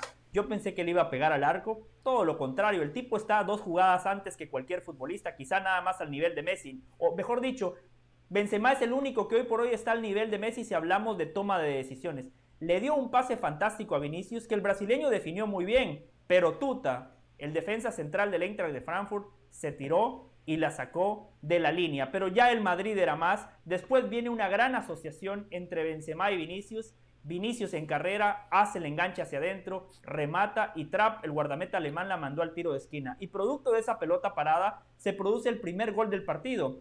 Esa vieja regla, dos cabezazos en el área generalmente termina en gol. Así fue. Benzema cabeció, la prolongó al segundo poste. También hay que decir, la defensa del Eintracht se duerme porque llega Casemiro, da el cabezazo hacia atrás y aparece Alaba, que nada más tiene que empujar la pelota al fondo de las piolas. Así terminó el primer tiempo. Y en el segundo tiempo, la verdad que el Madrid controló el partido con la pelota. Es más, hasta pudo haber ampliado el marcador. Un disparo de Casemiro que se topa en el travesaño, un par de atajadas de trap. Y después, cuando el Madrid ya era muy, pero muy superior, Vinicius por izquierda y definición de Benzema, aunque hay que decirlo, error de Trap. Me parece que el gol se lo termina comiendo el guardameta. hay un pequeño desvío, hay un pequeño desvío, pero la pelota va al lugar donde está el futbolista alemán. Carlo Ancelotti, congruente y consistente con lo que dice y con lo que hace, había dicho, la Supercopa de Europa la van a jugar los que ganaron la Champions en París, repitió el 11, me parece que termina siendo un triunfo bueno del Madrid, Contundente no en cuanto al resultado, pero sí en cuanto al juego, porque reitero, salvo esa desatención de Mendy, el Madrid en defensa no pasó sobresaltos. Mm. Quiero destacar lo de Karim Benzema y ya los dejo a ustedes, ya los dejo a ustedes. Aquí en este programa dicen, dicen que Benzema se sacrificó y que Benzema no hizo carrera de goleador por ser alcahuete de Cristiano Ronaldo. lo aceptó los otros días Benzema, ¿eh? no lo digo ya yo solo. Karim Benzema. Lo dijo Benzema. Karim Benzema Claro, pero Karim Benzema, ahora voy a dar los hechos, ¿no? Y después la gente que emita un juicio de valor, voy a dar los hechos. Karim Benzema hoy se convirtió en el segundo máximo goleador en la historia del Real Madrid. Llegó a 324 goles, dejó atrás a Raúl González Blanco, estaban empatados con 323. Por Raúl nunca fue un goleador Nada más tiene, nada más tiene, nada más tiene a Cristiano Ronaldo, el máximo goleador en la historia de selecciones, el máximo goleador de la Champions, el máximo goleador en la historia del Real Madrid. Entonces, ser segundo cuando el primero es el máximo goleador en la historia del fútbol, me parece que no es una mala estadística. Hoy Benzema además arrancó la temporada siendo el capitán del Real Madrid. En un ratito va a levantar la Supercopa de Europa como capitán del conjunto merengue. Con el título de hoy, Karim Benzema llegó a 23 títulos vistiendo la camiseta del glorioso Real Madrid, empató a Gento y se puso nada más a dos títulos de Marcelo. Cuando Benzema se retire del Real Madrid, se va a retirar como el futbolista más laureado, con el futbolista con más títulos en la historia del Real Madrid, porque no tengo ninguna duda que esta temporada va a empatar a Marcelo y la próxima temporada lo va a superar. Karim Benzema, sos el fútbol. Gracias Karim por tanta magia. Gracias por tantos goles. Courtois, sos el mejor guardameta del mundo. A pesar de que algunos te ponían en tela de juicio. Pero claro, hay compañeros que ven senderos. Hay otros que vemos autopistas. Hay compañeros que ven el árbol, hay otros que vemos el bosque. El Madrid ganó, un día normal, ¿eh? No es para, no, no es para Está contento, está contento. El Madrid ganó la Supercopa de ah, Europa, así de sencillo. a ver, tiene derecho a estar contento. lo que no, él, él, tiene derecho a estar contento. Lo que no tiene ah. derecho es venirnos a mentir, porque esto, esto que acaba de pasar hay que guardarlo. Y le pido a la producción que este video lo tengamos. Cuando él después miente y él dice que para hablar del Madrid no se pone la camiseta. Él dice que para hablar del Madrid. Porque hay muchas de las cosas que dijo que son rebatibles y no voy a entrar en ese jueguito, ¿eh? Pero hay cosas que no son verdad. Entonces, pero aparte de eso, aparte de eso, quedó clarísimo, como lo ha hecho en chiquicientas veces, que él se pone la camiseta para hablar. No hizo una disección del partido y ya. No, después le salió la camiseta del Madrid. No, hizo una disección, pero, pero después siguió con la camiseta puesta. Después se puso la camiseta y empezó bla, bla, bla, bla. Entonces usted nunca más podrá decir en este programa que usted del Madrid habla sin camiseta, que yo le tiro la gente encima cuando digo que usted se pone la camiseta. Lo acabamos de vivir, no nos podemos olvidar. Hace 15 segundos que lo hizo del Valle. A ver, a ver, ¿dónde me puse la camiseta? dígame algo, dígame algo que haya sido con la camiseta puesta. Dígame algo. Eh, señores, señores, no, no, eh, dígalo. Lo vamos a dejar así. No, no, después. Señores. pero respóndale. A ver, le puedo decir mucho, solo le voy a decir. En la manera de la entrega de lo que usted decía, lo decía un fanático del Madrid y no un comunicador. Ah. Así de simple. Así de simple. Después podemos entrar en cada renglón, pero la manera, su delivery era de un fanático. Claro, yo me comprometo a no hablar más del Real Madrid. Yo me comprometo a no hablar No, dijo, dijo... Que hable Jorge, el dueño de la objetividad, el dueño de la verdad. adelante, adelante, hablen ustedes. Bueno, bueno. A ver, eh, de lo que yo vi del primer tiempo, ¿eh? Sí. Y no voy a hablar como uruguayo. Voy a hablar como el periodista que soy, con la objetividad que me caracteriza cada vez me Generalmente cuando alguien hace ese tipo de aclaración es porque va a hablar con la camiseta y con la bandera. Generalmente, ¿no? Cuando las personas hacen ese tipo de, de, paréntesis es porque van a hacer totalmente lo contrario. Lo hacen para cuidarse, para abrir el paraguas. Ustedes juzgan. Cada vez veo más jugador a Federico Valverde. Es impresionante el despliegue físico. La verdad que, miren si lo habré visto a Valverde, ¿no? pero no deja de sorprenderme. Y no solo por el despliegue físico, por la adaptabilidad que tiene, si vale la expresión, a diferentes posiciones. Hoy pensaba yo si Diego Alonso, que tiene opciones en el medio campo, no debería utilizarlo sobre el sector derecho también, y más con la lesión de Facundo Pelistri, que habrá que ver en qué condiciones va a llegar, ¿eh? porque se quedó en el Manchester United, que lo iba a prestar, pero lesionado nadie lo va a querer. Entonces, ¿cuánto va a jugar? Poco y nada. Entonces, impresionante. Después, eh, sigo pensando, sigo pensando y me tiene sorprendido que el medio campo del Real Madrid, porque hasta el primer gol el partido fue parejo y como bien lo dijo en un segmentito chiquito de objetividad del Valle, el primero que llega es el Eintracht Frankfurt en un remate. Antes había llegado, antes había llegado, pero había una posición adelantada, ¿se acuerdan?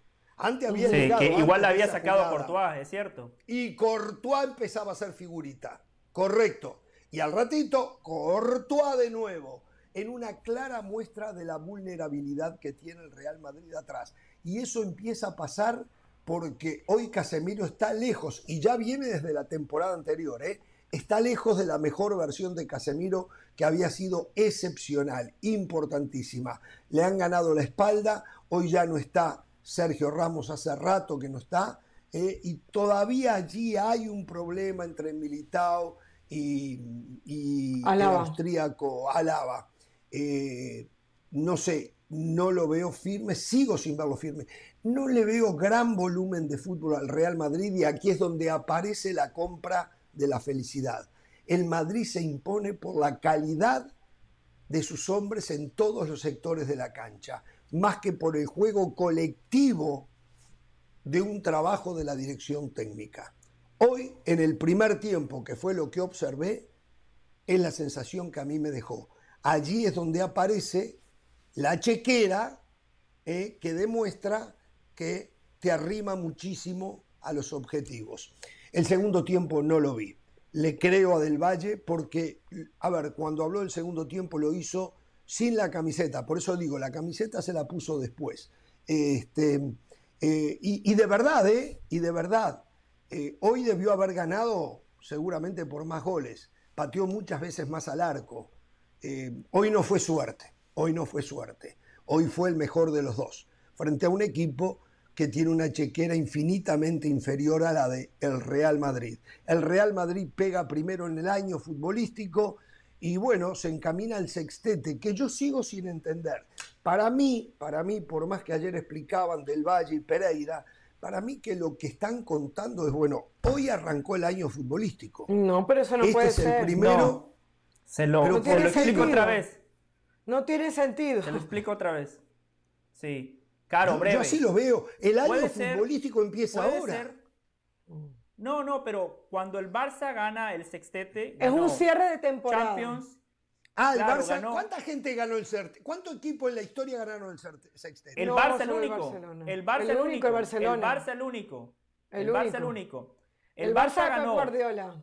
Claro. Correcto. El Barça de Pep Guardiola ganó Champions, Liga y Ay, de Copa del Pep. Rey. Entonces, claro, entonces, por haber ganado esos tres títulos, tiene el derecho a jugar la Supercopa de España, que la ganó. Ahí van cuatro títulos. Por haber sido campeón de la Champions, jugó la Supercopa de Europa, que la ganó. Y la por ganó. haber sido campeón de la Champions, jugó el Mundial de Mundial Clubes. de Clubes. Son seis títulos. El Madrid, el Madrid no ganó la Copa del Rey. El Madrid, reitero, no ganó la Copa del Rey. Pero lo que están vendiendo es que el Madrid puede ganar seis títulos. Pero yo lo explicaba ayer, es algo mentiroso. El Madrid dice, gané la Champions, Ahora gané la Liga sí. y gané la Supercopa de España. Hoy gané la Supercopa de Europa, eso dice el Real Madrid. Llevo cuatro.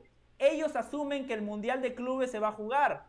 Cinco. Y como se cambió ahora el calendario de la Supercopa de España, que ahora se juega en enero, ese sería el sexto título que cuenta el Real Madrid. Entonces ellos dicen sextete, pero es un sextete mentiroso porque el Real Madrid no ganó la Copa del Rey. Por eso me Exactamente. parece que está muy mal por parte de los medios de Sí. comunicación de España que le vendan al mundo que el Madrid podría ganar un Están sextete. confundiendo a la nada gente. más lo ha hecho el Barça. Están, están Qué confundiendo a la bien, gente. permítame, porque cuando merece que yo le reconozca lo que ha hecho, quiero reconocerle, a pesar de lo que recién dije, al señor del Valle esta explicación eh, y que no le miente al madridismo, ni él como madridista se miente, de que sí está compitiendo por un sextete. Yo estaba convencido que sí, que empezaba hoy el año futbolístico, pero ahora entendí, esto que ganó hoy es una consecuencia de los campeonatos que había ganado ¿eh? Por y no de los que va a ganar. Claro. Ahora lo entiendo clarísimo. Pereira ayer no tuvo eh, la capacidad de, de enseñarme, de explicarme, o a lo mejor soy yo, ya que a mis eh, 48 años la lentitud eh, empieza a expresarse. en No la se forma ponga de años, las Usted tiene 44, de acuerdo a mi cuenta. Bueno, No entonces, entonces, eh, lo cierto es que ahora le entendí. Ahora le entendí. Señora, quería decir algo este. Lo que me encanta de esos Real Madrid. 48 años es que me ponen la mayoría de edad a mí, así que no pasa nada. Sí. Maravilloso. Quítense años que eso significa eh, colágeno para mí.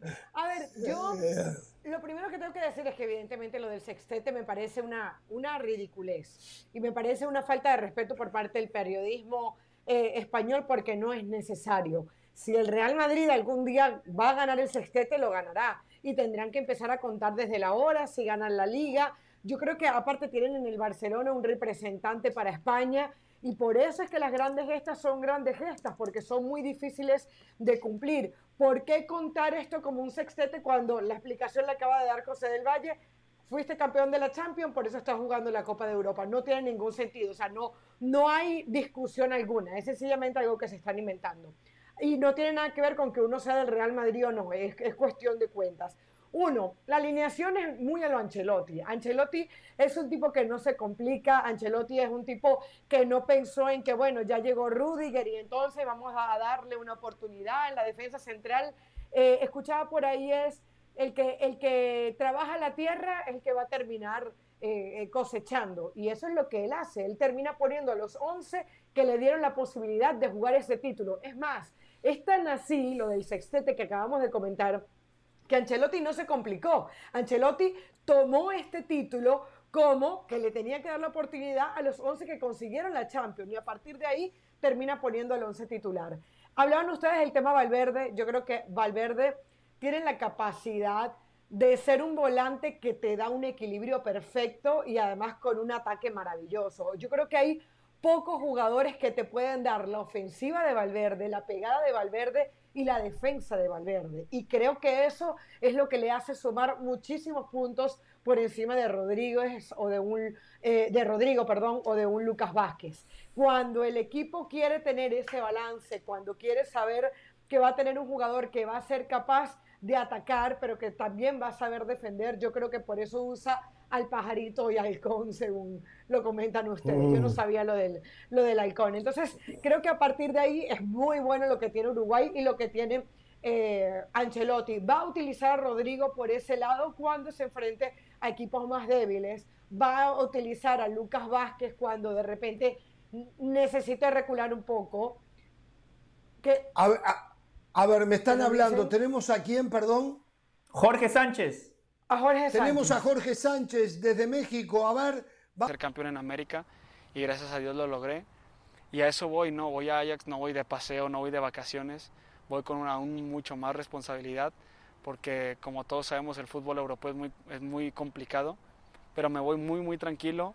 Quiero ya llegar a Ajax a, a levantar copas, a jugar la Champions. Quiero hacer las cosas de la mejor manera y me voy muy, muy contento de por sí el paso al fútbol europeo es fundamental. Pero hacerlo a uno de los grandes de Europa, me imagino que debe saber todavía mejor, ¿no? Sí, es, fue muy difícil para mí porque me venían siguiendo hace dos años, un año y medio.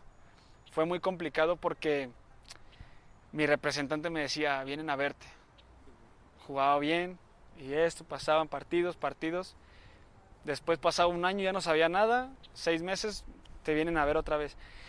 Y es un momento complicado porque te, ilusionan, vienen, te ven y después ya no sabes nada de ellos. No sabes si les gustaste, no sabes si no les gustaste, no sabes nada. También, obvio, tiene mucho que ver los jugadores que están ahí. Y esta vez, gracias a Dios, a mí se me abrió una oportunidad que el jugador que estaba se fue al Bayern Múnich. Y, y, a mí me tenían siguiendo mucho tiempo, ¿no? Y aún así, hay una lista de cinco jugadores siempre en cada equipo europeo. Y es pasar muchos filtros, no es nada fácil, la verdad no es nada fácil. Pero ya estoy, gracias a Dios se firmó, ya gracias a Dios ya está todo completado, gracias a Dios fui a los, a los exámenes médicos, salieron todos perfectos, así que ahora me queda disfrutar con mi familia, de hecho no los he visto, fui a entrenar al CARA a seguir entrenando, porque ahora tengo que esperar la visa de trabajo, me hablan, tengo que venir a medios, tengo que hacer todo, no he visto a mi familia y estoy con ansias de, de llegar, verlos y cuando les di la noticia la vez pasada que ya era casi un hecho, llorando todos de felicidad porque saben todo el paso que, más que nada ellos saben todo lo que hemos vivido como jugadores, como personas y saben que, que ha sido mucho sacrificio y estoy muy contento de eso.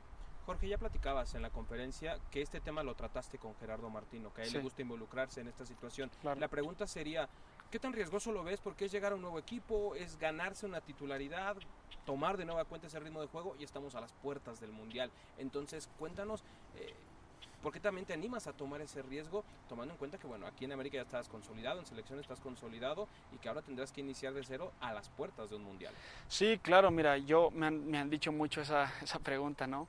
Pero yo ahorita estoy disfrutando de este momento, estoy pasándola bien eh, y eso quiero que, que siga, ¿no? Que quiero disfrutar porque hay momentos muy complicados en donde uno se, se, se olvida lo que es disfrutar, ¿no? Y yo estoy pensando, obvio, en el Mundial. Estoy pensando, créeme que soy una de las personas que está matándose por ir al Mundial. Estoy entrenando como loco, estoy tratando de perfeccionar las cosas que tengo que perfeccionar acá, futbolísticamente, en todos los aspectos. Y yo hablando con el Tata Martino, él sabe, ¿no? Mi deseo de venir a Europa, porque en su momento yo lo platiqué con él hace un año más o menos. Y él sabe todo lo que he luchado, sabe todo lo que he peleado también sabe que yo voy a, estoy en América, estoy en, el, en selección, sabe que en cada entrenamiento yo doy la vida, no, me, no soy un jugador que me guarde nada, siempre estoy a disposición de, de donde me toque. Y creo que, creo que eso no le preocupa al Tata, ¿no? Ni, ni, ni, ni en lo personal me preocupa. Yo voy con mucha ilusión. Yo, como te digo ahorita antes de empezar la entrevista, estoy a la espera de que se dé lo antes posible la visa de trabajo para ir a pelear un puesto, para ir que me vean que, que que me vean jugar, que me vean entrenar, cómo, cómo son mis ganas, mis garras de, de, cada entrenamiento. Y, y, porque se viene a un mes de, de, un mes, una semana de la Champions, ¿no? Y es un torneo sumamente importante y más que nada la Champions es ir a, a ganarte un lugar y ser el titular para también estar ahí en el Mundial ya de lleno. Te veo muy contento y te veo muy bien, muy maduro mentalmente. Te tocó pasar la difícil aquí y eso todos lo sabemos y no se va a esconder pero saliste adelante, que eso es lo más importante. Mentalmente, ¿cómo te vas después de todos los momentos complicados que en algún momento viviste? Me voy muy contento, como te digo, y me voy como una persona mucho más madura, como lo he hecho en muchas conferencias.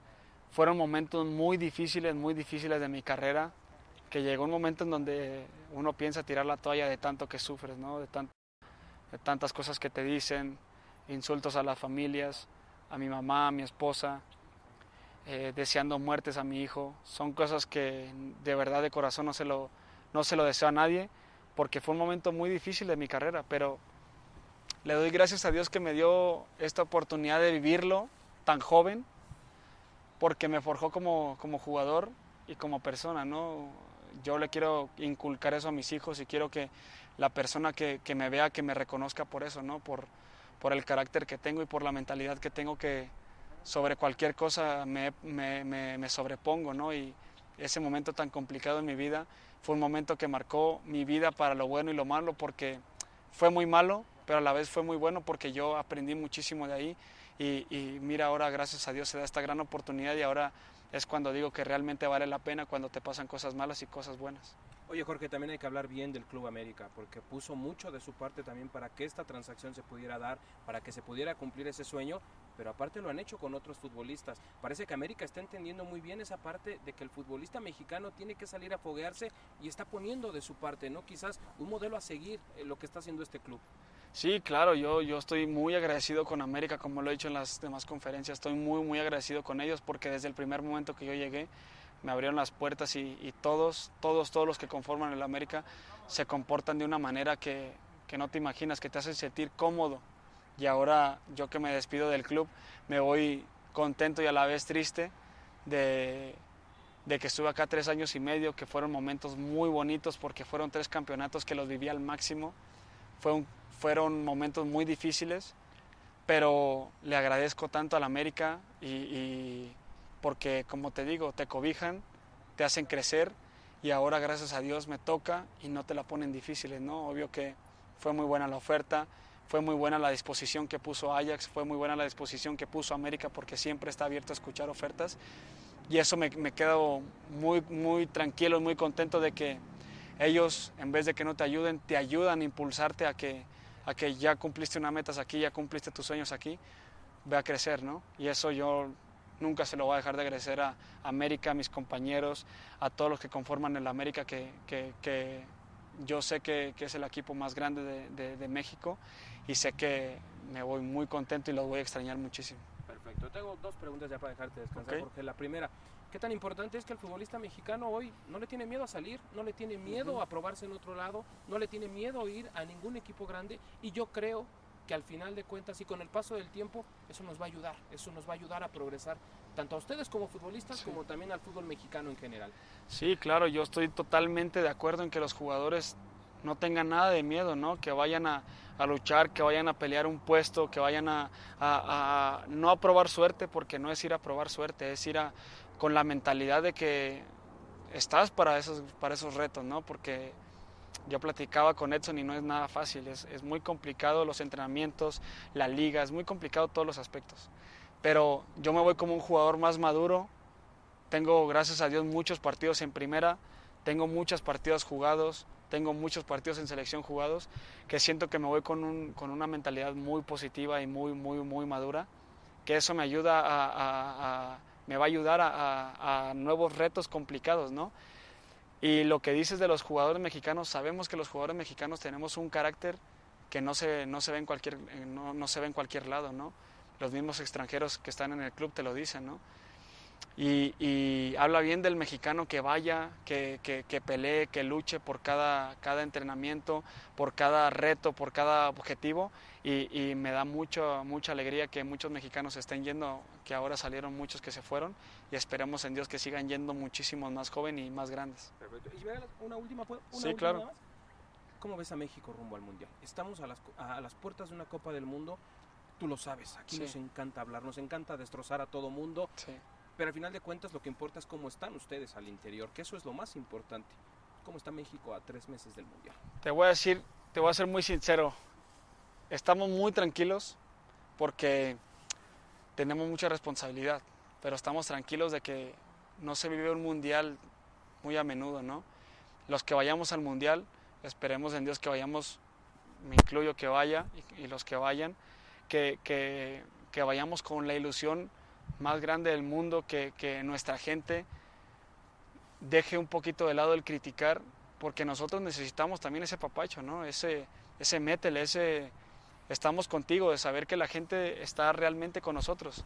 A veces es muy complicado cuando, cuando putean a todos, cuando te dicen de cosas, cuando putean al entrenador, cuando realmente las eliminatorias fuimos de segundo lugar con los mismos puntos, realmente se puede decir que fue en primero. ¿Me explico?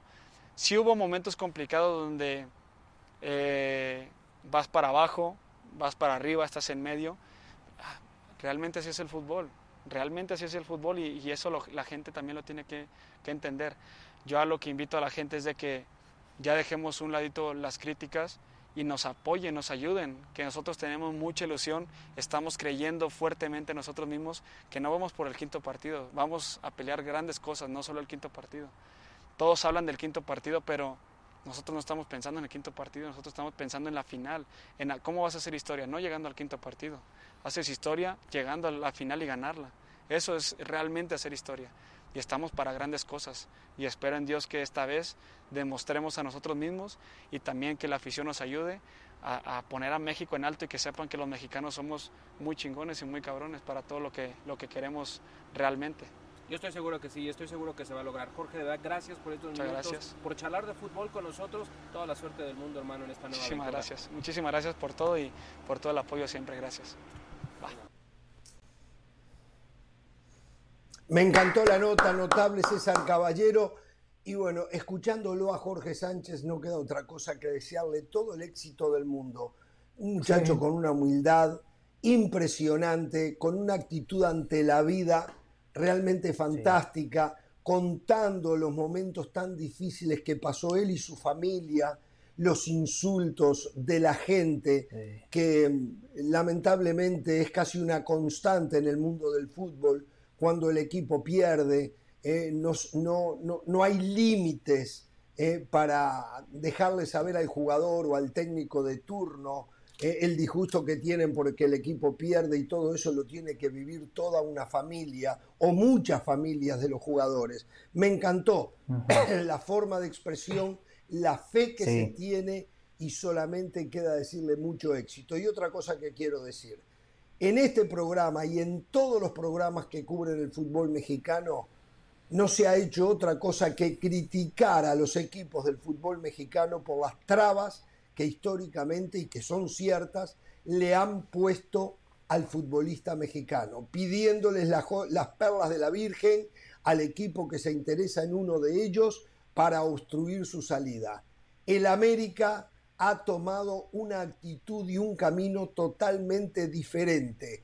Está abriéndole las puertas, no solamente junto con Pachuca y Santos Laguna son los mejores equipos trabajando, sino que le está abriendo las puertas a ese joven mexicano que muestra condiciones para buscar un triunfo en Europa. Para eso rebaja sus pretensiones económicas eh, a cambio de que al muchacho le vaya muy bien. Y una tercera cosa que quiero decir, este, este es un grupo de trabajo de Jorge Ramos y su banda. Quiero agradecerle a Edgardo Matei, porque sin él esta nota que tuvimos de Jorge Sánchez no la hubiésemos tenido. Los escucho.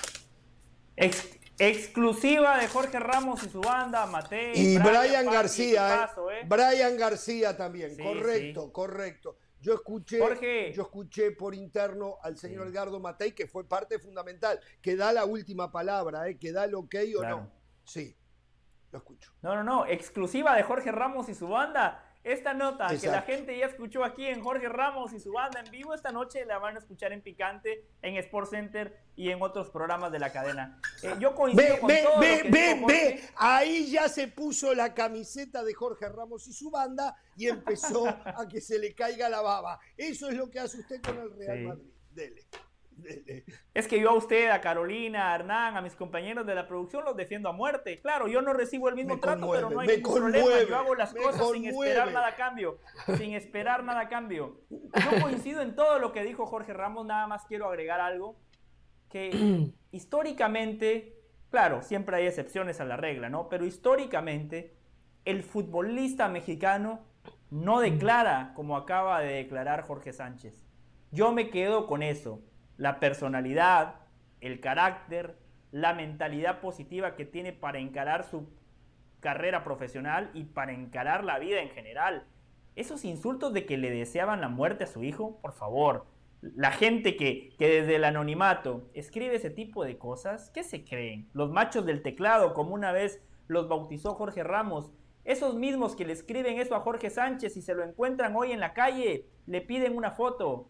Basta ya de ser hipócritas, basta de insultar a la gente desde el anonimato. A Jorge Sánchez creo que le puede ir bien. Eh, lo que nos decía Jorge es importante, lo que le decía este representante que conoce el mercado mejor que nosotros, pero yo creo que Jorge Sánchez no va con la expectativa de tengo que hacer las cosas bien para que me fiche otro equipo. Él va con la expectativa de consolidarse en el Ajax, de ser titular, que creo que lo puede ser, porque el Ajax vendió a Masraoui, se lo vendió al Bayern Múnich. Jorge Sánchez también puede jugar por izquierda esa polivalencia me parece que es importante para cualquier equipo en Europa. Y lo último, para dejar a Caro, yo estoy convencido de que México va a ser un buen mundial. Y ahora, después de escuchar a Jorge Sánchez, estoy convencido todavía más porque México generalmente baila al son que le, que le, que le pongan. Si el son lo baila Argentina con Messi, pues México va a bailar a la altura de Messi de Argentina. Si después le toca bailar una canción con Trinidad y Tobago, generalmente ese va a ser el nivel de México. Entonces me parece que el aspecto motivacional que decía Jorge Sánchez de que no todos los días se juega una Copa del Mundo va a llevar a México a tener un buen mundial. Mm, a ver, yo me quiero quedar con esto último. Es verdad que futbolísticamente México no ha jugado bien, que el Tata Martino no le dio la vuelta al equipo, pero él decía, le decía a César, le decía, te hablo con mucha sinceridad. Estamos tranquilos porque vamos a ir a disfrutar el Mundial. Yo creo que hay un momento cuando te clasificas a un Mundial que tienes que hacer un punto y aparte.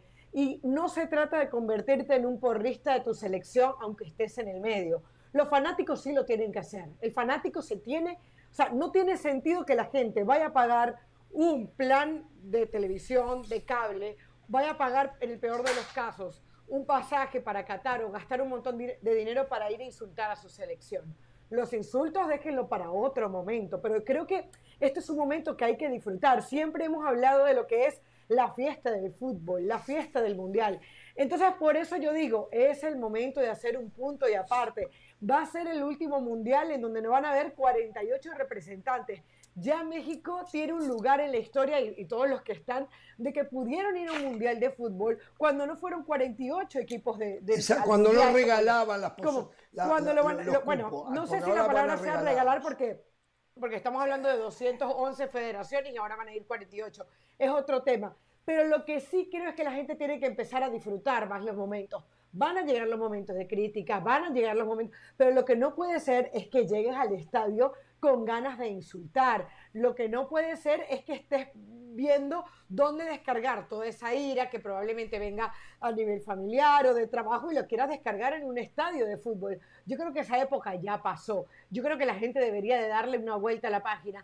Y se los está hablando un, tipo que al final lo que se esfuerza es todos los días por representar a su país, por representar bien a su familia, por representar bien a su gremio.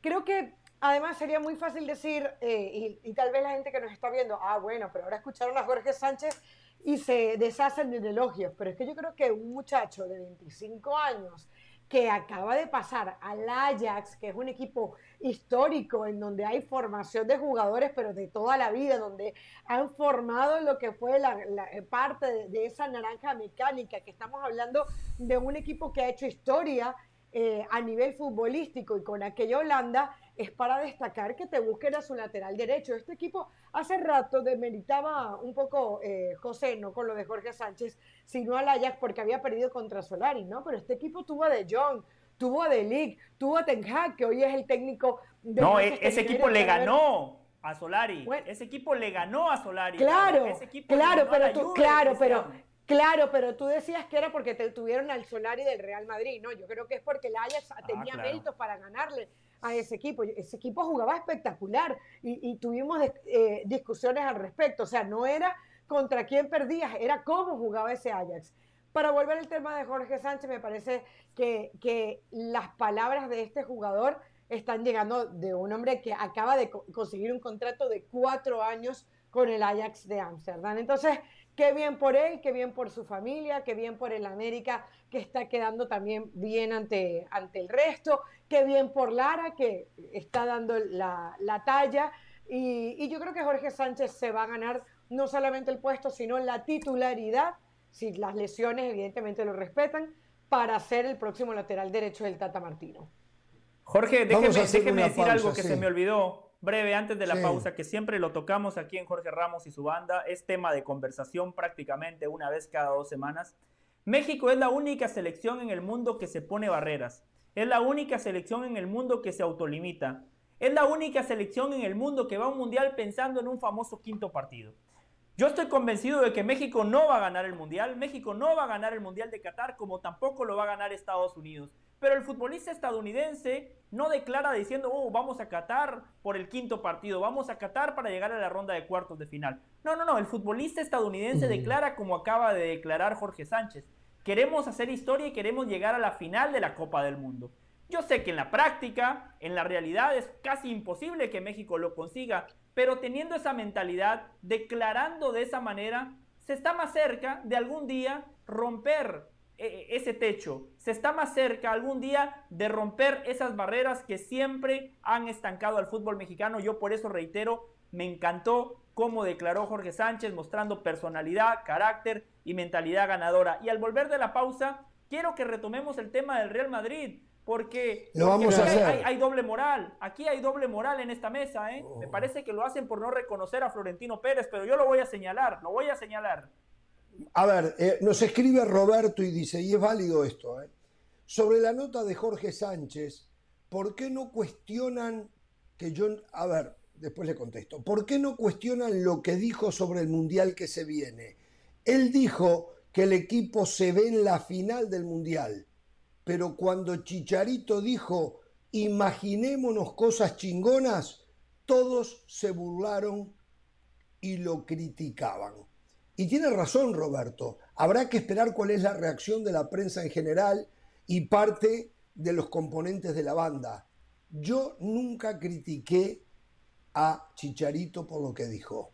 Yo siempre creo que hay que apuntar bien arriba para tratar de llegar lo más cerca posible. Si apuntamos al quinto partido, lo único que se va a conseguir es el quinto partido. Si apuntamos a eh, eh, ganar el Mundial, y capaz que se puede llegar hasta cuartos de final o semifinales. ¿eh? El quinto partido son octavos. Por eso se dice, si quieres llegar a la luna, apunta a las estrellas. O sea, no, tú mismo no te pongas el techo. Correcto. Así que esto a mí, Roberto, no me llega. Pero usted tiene razón. Porque si acá, si esto lo hubiese dicho, si en lugar lo notable que hizo Brian García y Edgardo Matei de darnos la nota con César Caballero de Jorge Sánchez era con el Chicharito y el Chicharito le decía a Jorge Sánchez, vamos a ganar el Mundial. Usted ya sabe, Roberto, lo que hubiese pasado tan pronto. Bueno, pero, pero pasó. pero pasó y en ese tema puntual aquí en la mesa hubo consenso. Todos elogiamos la mentalidad del Chicharito. Eso pasó. Así que ni siquiera tenemos que lucubrar. Podemos ir al bar de Jorge Ramos si quiere, podemos recuperar y vemos lo que dijimos en su momento, no hay ningún problema. Pausa, volvemos si el hombre quiere retomar el tema Real Madrid. Quiero que sepa que hay gente que sigue insistiendo que el Madrid sí va por el sextete, ¿eh? acá en las redes sociales. ¿eh? Ah, por eh, cierto, pero usted ya lo explicó. Una aclaración. hay gente que no quiere. El Bayern Múnich el Bayern Múnich en el 2020 también consiguió el sextete. Estaba revisando aquí mis notas. El Bayern Múnich 2020 y el Barcelona. Con los únicos dos equipos que han, que han ganado el sextete. No, no, no. Eh, fue antes de Guardiola, Caro. Fue después de Guardiola. Fue después de Guardiola con Hansi Flick. Un televidente. Acá hay un televidente, Michael Enríquez, que dice, lo está mm. diciendo Mr. Chip Jorge, esto que el Madrid persigue sería un sextete en año futbolístico como debe ah. ser. O sea, él se está inventando no, Le digo lo que él dice. No, en año calendario, que fue lo que consiguieron el Barcelona. Ahora hay sextete año futbolístico. Yo ya lo entendí clarito. No, no, no. El sextete es parte de todo un año futbolístico, futbolístico, donde es una consecuencia de un torneo tras otro que pertenecen a ese no confundan a la gente. futbolístico. El partido de hoy corresponde a dos equipos que lo jugaron por lo que habían ganado en la temporada que acababa de terminar. No por lo que podrán ganar en el futuro. A ver si lo entendemos. Yo lo tengo claro ahora y eso es gracias también al señor El Madrid puede ir por el sextete, pero el Madrid puede ir por el sextete, pero todavía no tiene ningún título. Vamos a ponérselo así. El Madrid puede ir por el sextete, pero todavía no tiene ningún título. El de hoy no cuenta. Vamos a la pausa, volvemos.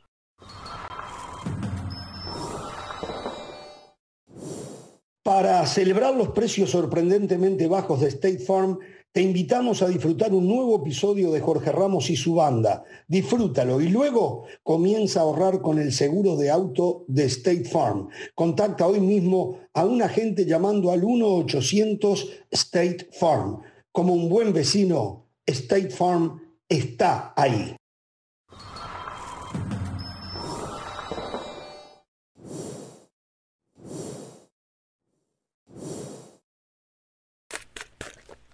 Bien, seguimos entonces. A ver, eh, vamos a continuar.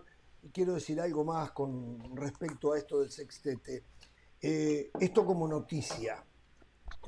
Desde Brasil ya indican que el partido pendiente, los 85 minutos pendientes del partido Brasil-Argentina, que fue suspendido por las eliminatorias de la Conmebol, no se van a jugar, que a pedido de Tite, el técnico de Brasil, eh, la Confederación Brasileña de Fútbol eh, llevó tal pedido a la FIFA y que el partido no se va a jugar. Desde Argentina dicen que eso está en manos del TAS, lo cual es así, si yo no recuerdo mal, porque cuando la FIFA decidió que el partido se tenía que jugar el próximo 22 de septiembre, Argentina, que ya no lo quería jugar, lo llevó al TAS. Por lo menos, mientras, si yo entiendo bien, esto está fuera del poder de FIFA ya ahora. Y lo tiene que decidir el TAS. Que seguramente, si las dos partes están de acuerdo. están de acuerdo. Porque están de acuerdo, no, van a alterar, no hay que pelear exactamente. Y el TAS les va a dar la bendición. Y entonces es casi un hecho que el partido o el resto del partido, los 85 minutos que faltan, no se va a jugar.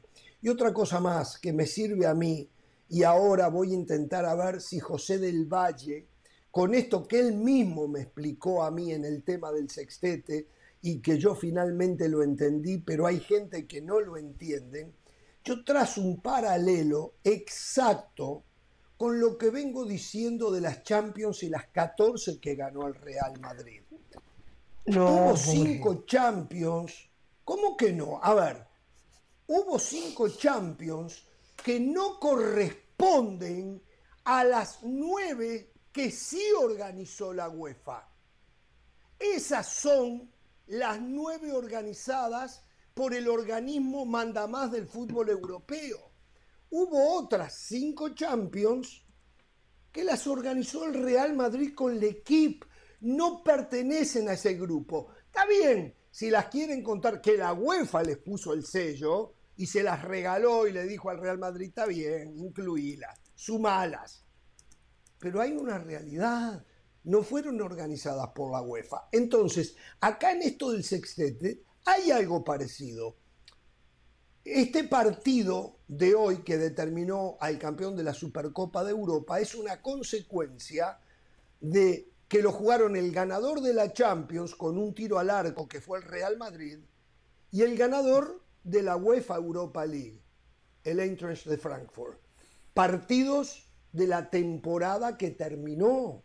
campeonatos de la temporada que terminó. Ahora, hay quienes insisten, como el amigo, creo que era Manrique o Enrique, que quieren tomar a esto para el sextete que se podría venir y lo quieren incluir. Bueno, una manipulación similar a lo que se ha hecho en la historia, agregándole cinco campeonatos ganados por el Madrid que les pusieron el título de, de Champions. Eh, simplemente eso quería decir. Ustedes del Valle quería decir Jorge, Jorge. No, no, no, ya, pero déjame una cosita, Jorge. A ver, no confundamos a la gente, porque lo que usted acaba de explicar es interpretación. Lo que José explicó hace un ratito, acompañado por mí, es no, no hay duda, es decir, es un hecho, es factual. No, pero lo mío no hay duda. ¿Usted tiene duda que las primeras cinco las organizó el Real Madrid con el equipo? No, espere, espere, espere. ¿Usted tiene duda? No, no, no, no, pero queda criterio de las personas, como usted lo acaba de, decir. ¿De qué? ¿Criterio de qué? la información no deja de existir porque se ignore. la información es que la, organizó el Real Madrid con el equipo. Usted mismo acaba de decir. Bueno, está bien, lo, organizó el equipo, lo que sea, pero son como las cuatro estrellas de Uruguay. Son la quieren no, no, no, no, no, me tengo que ir, señora. ¿Cómo me va a decir las cuatro estrellas de Uruguay? Las cuatro estrellas de Uruguay la organizó la FIFA. La FIFA no dijo, bueno, no está bien, la organizó. Claro, pero no es Copa del Mundo. Y las vamos a reconocer como campeonato mundial. No, las organizó como campeonato mundial FIFA, la Federación Internacional de Fútbol Asociado. No la organizó más nadie. Por eso están las cuatro estrellas y son intocables. Las 15 Champions no es así. Las primeras que ellos se adjudican, las primeras cinco, pertenecen a una organización diferente a la UEFA, que fue el equipo con el propio. Pero la UEFA no dice eso, ¿eh? Pero no tiene nada No, la UEFA dice que se las reconoce. eso no tiene, la UEFA dice que se las reconoce. Ver con el sextete. Eso no tiene nada que ver con el sextete. Claro. No, así, no, así claro. como la FIFA. Simplemente digo, como la FIFA, simplemente digo que la manipulan igual. Así como la FIFA reconoce esas dos estrellas de Uruguay que usted el otro día nos trajo el comunicado, Hace muchos años yo aquí en Jorge Ramos y su banda también le traje los documentos de la UEFA, donde claramente dicen que el Madrid de manera legítima ganó esas cinco Champions. Pero bueno, eh, Jorge, yo... Pero yo, pero yo no le estoy dando crédito, no le estoy dando crédito diciendo que la UEFA se las reconoce. Yo se los digo que las reconoce, pero hay algo que no se puede cambiar que la UEFA no participó de la organización de esos torneos. Sí participó, sí participó. Yo le traje en su momento. ¿En que decirle sí, háganla? ¿En qué participó? En decirle que sí, que las hicieran. En eso. Una pregunta, Jorge. una pregunta. En los Juegos Olímpicos, en los Juegos Olímpicos donde ganó Uruguay, dieron copa, dieron copa del mundo. O sea, dieron, dieron medalla. Dieron medalla y acá la hemos ah, presentado que dice COP du Mundo perdón, no. En el 55 y 56, claro, sí dieron copa, ¿eh? 55, 56 sí dieron copa y está en las vitrinas del Estadio Santiago Bernabéu. Jorge, Jorge ya, una cosa. ¿Qué iba a decir? Sí. Sí. Sí. Eh, ustedes hablan muy bien de Federico Valverde y yo coincido en el análisis futbolístico que hizo Jorge como en el análisis futbolístico que hizo Carolina del futbolista uruguayo. Fantástico, me encanta Federico Valverde. Por cierto, Caro, vio cómo saludamos a Valverde el otro día, solo usted y yo, ¿eh? Cómo ah. saltamos esos muros de contención, cómo burlamos la seguridad, cómo pudimos llegar donde estaba Federico. Pero eso es una falta de respeto a la autoridad también, ¿no? Y saludó con nosotros. Un respeto, falta de respeto a la autoridad también. Eso se llama periodismo, Jorge. eso se llama periodismo. Periodismo, en busca de la nota. Yo no estaba eh, obviamente la gran nota de esa cobertura fue la nota con la porta, eh, eso no está en discusión, eh, la rompió Carolina de las Alas.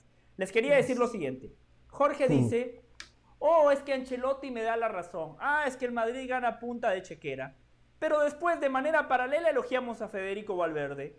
Entonces, una cosa es una cosa y otra cosa es otra no, cosa. No, no, no, no, no, no, no, no, no, no, porque cuando analizamos a un equipo de fútbol tenemos que analizarlo de manera global. Usted no me puede decir que el Real Madrid es el Paris Saint Germain que nada más gasta, gasta y gasta y que compra futbolistas que no necesita. Nunca dije el Madrid eso, Gasta, nunca dije eso. El Madrid gasta y gasta muchos millones de euros. Muchas veces gasta en futbolistas mediáticos, muchas veces gasta en futbolistas que le sirven desde lo futbolístico, muchas veces gasta en futbolistas de reparto. Pero también ese proyecto deportivo va acompañado de una buena gestión de scouting cuando el mundo no se dio cuenta que en Uruguay existía un muchacho llamado Federico Valverde, el Real Madrid, en precio de ganga, 5 millones de dólares. 5 millones de dólares. El otro día, en ese partido que vimos con Carolina contra el América, Federico Valverde terminó con el gafete de capitán. Hoy Federico Valverde, hasta antes de las extensiones que se firmaron en este verano, el contrato más longevo en el Real Madrid lo tenía Federico Valverde. Hoy Federico Valverde puede jugar de todas las posiciones y en todas las posiciones rinde. Entonces hay que valorar lo de Florentino Pérez. No hay que nada más quedarse con la chiquita y decir que el Real Madrid gana lo que gana por lo que gasta. No, también hace su trabajo. también hace cuando hay que reconocerse, lo reconozco.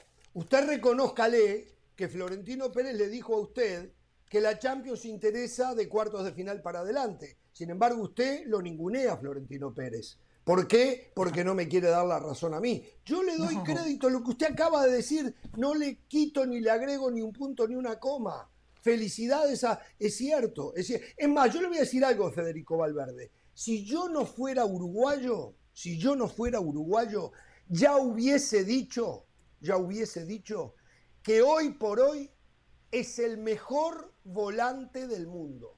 No lo digo porque soy uruguayo, ¿eh? Si no, ya lo hubiese dicho. Inclusive ya está al mismo nivel, pero con mayor despliegue que De Bruyne.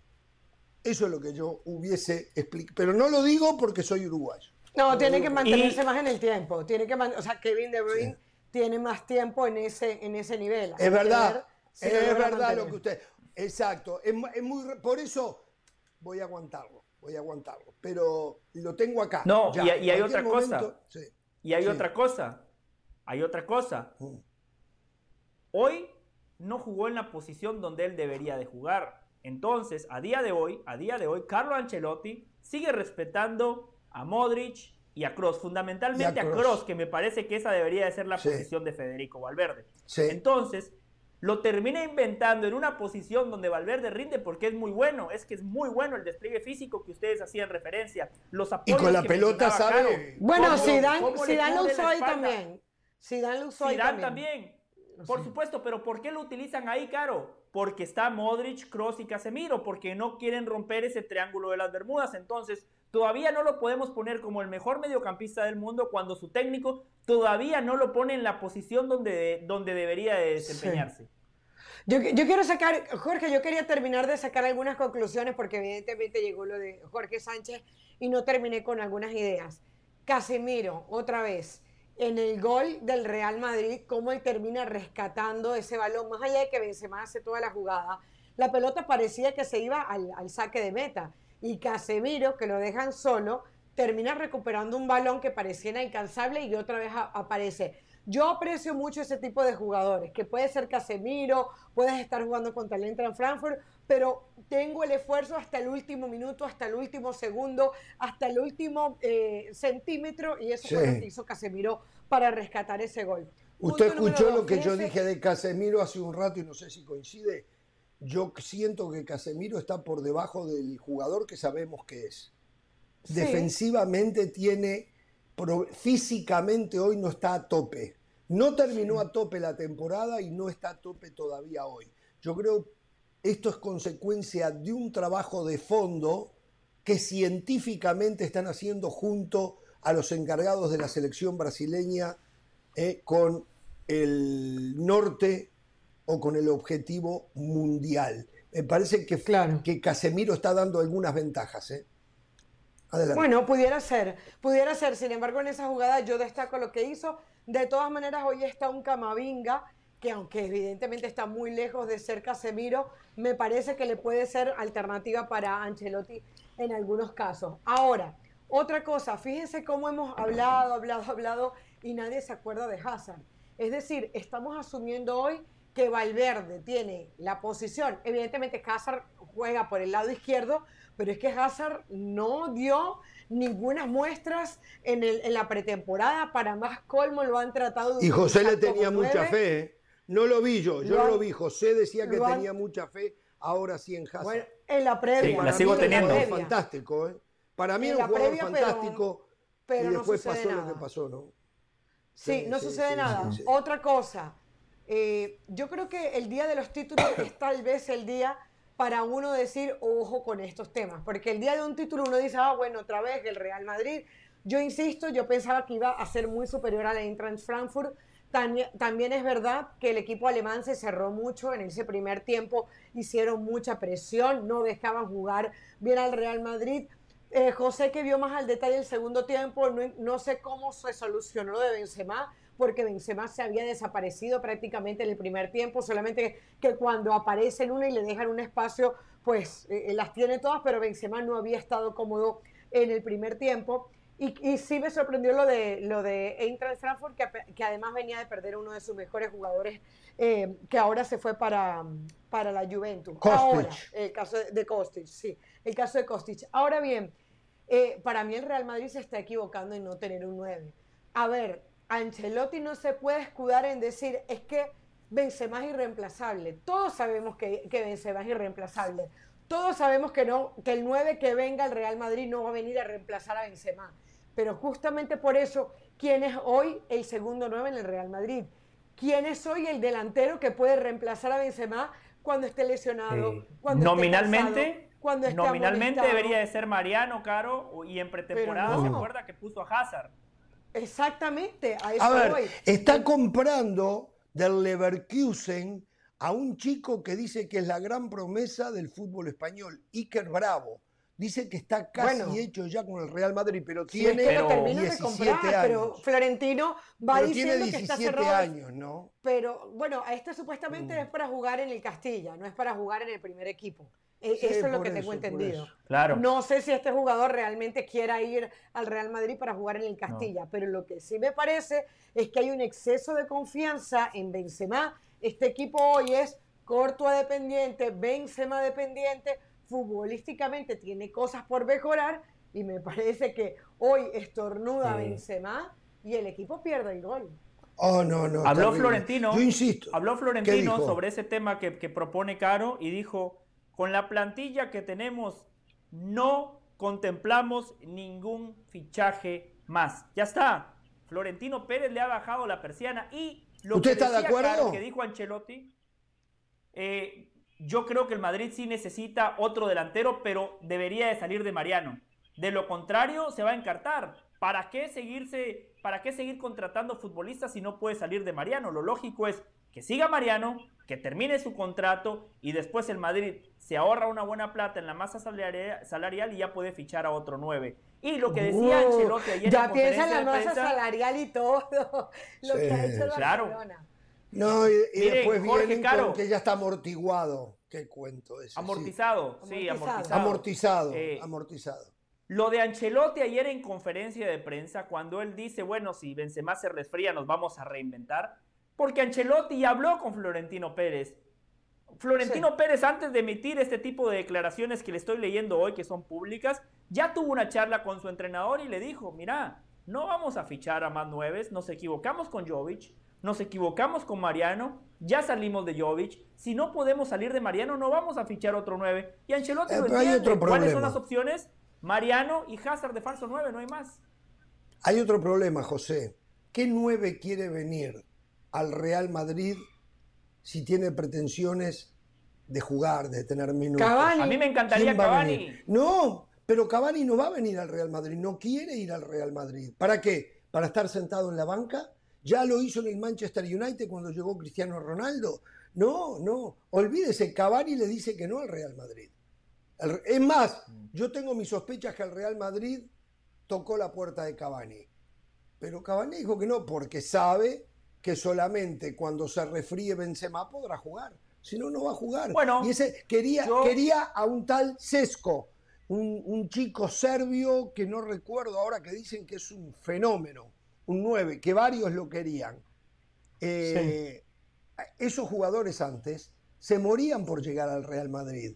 Sin embargo, creo que se lo está llevando, no el Chelsea, no recuerdo quién se lo está llevando. ¿Por qué? Porque sabe que no va a jugar.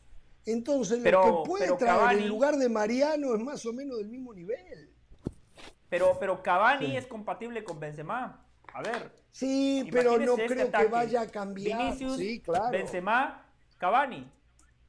Pero perdón, Cavani dónde jugando? ¿En qué posición? Perdón, Benzema dónde jugando? ¿En qué posición? ¿Volver a jugar al estilo como lo hacía con Cristiano Ronaldo? Como lo hace con Uruguay. El 9 de Uruguay, ¿quién es Suárez? Y Cavani juega un poco por fuera. Benzema de 9, pero... Cavani un poquito por fuera, pero Benzema, usted sabe que muchas veces se tira unos metros más atrás y termina siendo un generador más. Y perfectamente Cavani puede aparecer en la posición de 9. Es más, si usted analiza los partidos del Real Madrid, hay muchas facetas del juego donde la posición del 9 queda céfala. Porque Benzema no es el típico 9, Benzema es un gran futbolista. Él quiere entrar en contacto con la pelota, quiere asociarse Bueno, y pasó en parte del primer tiempo, claro, que te decía. Exactamente, entonces ahí es cuando Cristiano Ronaldo en su momento hacía las diagonales y terminaba como nueve. Perfectamente eso podría ser Cavani. Pero a quién sacas. Pero, pero entiendo Pero a quién sacas. No, ¿a quién sacas? Valverde, Valverde tendría que competir con Cross, con Cross y con Modric. Ese sería el cambio. Valverde a esta altura están dejando que pase el tiempo, que las cosas vayan cayendo en su lugar y esto lo está haciendo Ancelotti. Eh, acá, acá, hoy ya Ancelotti tiene que empezar a tomar definiciones de hasta cuándo aguanta Modric y a Kroos allí. Valverde tiene que ser titular. Eh, en el único lugar que no puede jugar Valverde es en el arco. Pero después, Valverde en el Real Madrid, tiene, a esta altura no queda ninguna duda que tiene que ser titular. Eh, eh, yo creo que va a ser titular en esa posición. Va a ser titular en esa posición. Va a ser titular en esa posición. ojalá que sí, pero antes que termine el año futbolístico, creo que a medida que vayan corriendo los partidos, las piernas, creo, capaz que no y ojalá que no, porque han sido unos fenómenos. Fundamentalmente las piernas, las piernas de Modric pueden empezarle a pasar factura. La edad no perdona, la edad no perdona. Mírenme a mí, cómo me estoy deteriorando, aunque yo creo que mi deterioro se debe mucho a compartir todas las tardes con Pereira y del Valle, ¿eh? pero eh, la edad no perdona, la edad no perdona. Ah, bueno, señores, eh, quiero terminar el tema Real Madrid felicitando a los madridistas porque arrancaron con todo, digo, se esperaba, se sabía, es más, yo esperaba una diferencia muy superior y mucho mayor, me deja un montón de dudas el equipo como tal, pero ya me lo había dejado eh, consagrándose campeón de la Champions. Creo que el equipo no tiene un alto vuelo de fútbol. Creo que este equipo lo que le sobra es calidad individual que terminan disimulando y escondiendo las realidades futbolísticas de un equipo que tendría que jugar muchísimo mejor por el nivel futbolístico de cada uno de sus hombres, pero arrancaron ganando. Y eso es fundamental. La moral sube, la seguridad se acentúa ¿eh? y entonces ahora eh, comienzan la liga este fin de semana. Un partido bastante accesible. ¿Con quién es que juega? ¿Con el Rayo Vallecano no, o el Barcelona con, el Rayo? Almería y Rayo Vallecano, los rivales de Barcelona y Real Madrid para este fin de semana. ¿A Almería para quién? ¿Barcelona? Eh, no, el Real Madrid va contra para el Almería el Almería y Barcelona ah, Rayo Vallecano. Recién ascendido. Así es. Barcelona, Rayo Vallecano y, Real Madrid, Almería. O sea, les tocó a los dos Por cierto, en lo al Rayo Vallecano, el Rayo Vallecano está corriendo riesgo de comenzar sin puntas, no, de comenzar sin puntos, o sea, que le resten puntos porque se acuerdan el préstamo de SVC, ¿verdad? Que era ah, y parte del dinero era por infraestructura. Resulta que el presidente de Rayo Vallecano no ha presentado ante la liga un proyecto para reestructurar el estadio, remodelarlo, comprarlo, lo que sea, y entonces ese dinero no le entraría y por lo tanto está en riesgo de que comience con puntos menos. Una cosa increíble. Ah, increíble. Bueno, señores, eh, cambiemos Va a venir Moisés Llorens, por cierto. Va a venir Moisés Estoy esperando a Moisés Llorens desde Helsinki en cualquier momento eh, para hablar después del triunfo. Seguramente está celebrando, ¿eh? Para hablarnos del triunfo del Real Madrid y también para ponernos al día. Hoy Moisés Llorens informaba a través de ESPN que hay una cláusula en los contratos de Christensen y de Kessie de que si al día sábado ellos no están registrados en la liga, se pueden ir gratis a cualquier otro equipo. La verdad es un mamarracho lo del Barcelona. es espantoso el manejo que están haciendo. Este, y yo, es más, me dicen que ya los abogados del Barcelona y los abogados de sí y de Christensen están hablando para que, mm, digo, la sangre no llegue al río, para que entiendan, que esperen, que no se desesperen y todo lo que me quieran decir.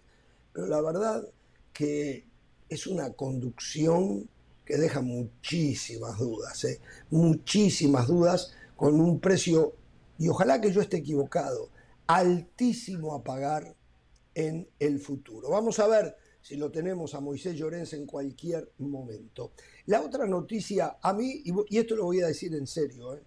que me está molestando, es que en Inglaterra, en Inglaterra te adoran, pero en Inglaterra te destrozan y esto ya lo sabemos, lo viví con Luis Suárez, yo como uruguayo, me dolió muchísimo lo que le hicieron a Cavani cuando le dijo a un amigo, cuídate negrito o algo de eso, y, lo suspendieron, o sea, una cosa de no creer.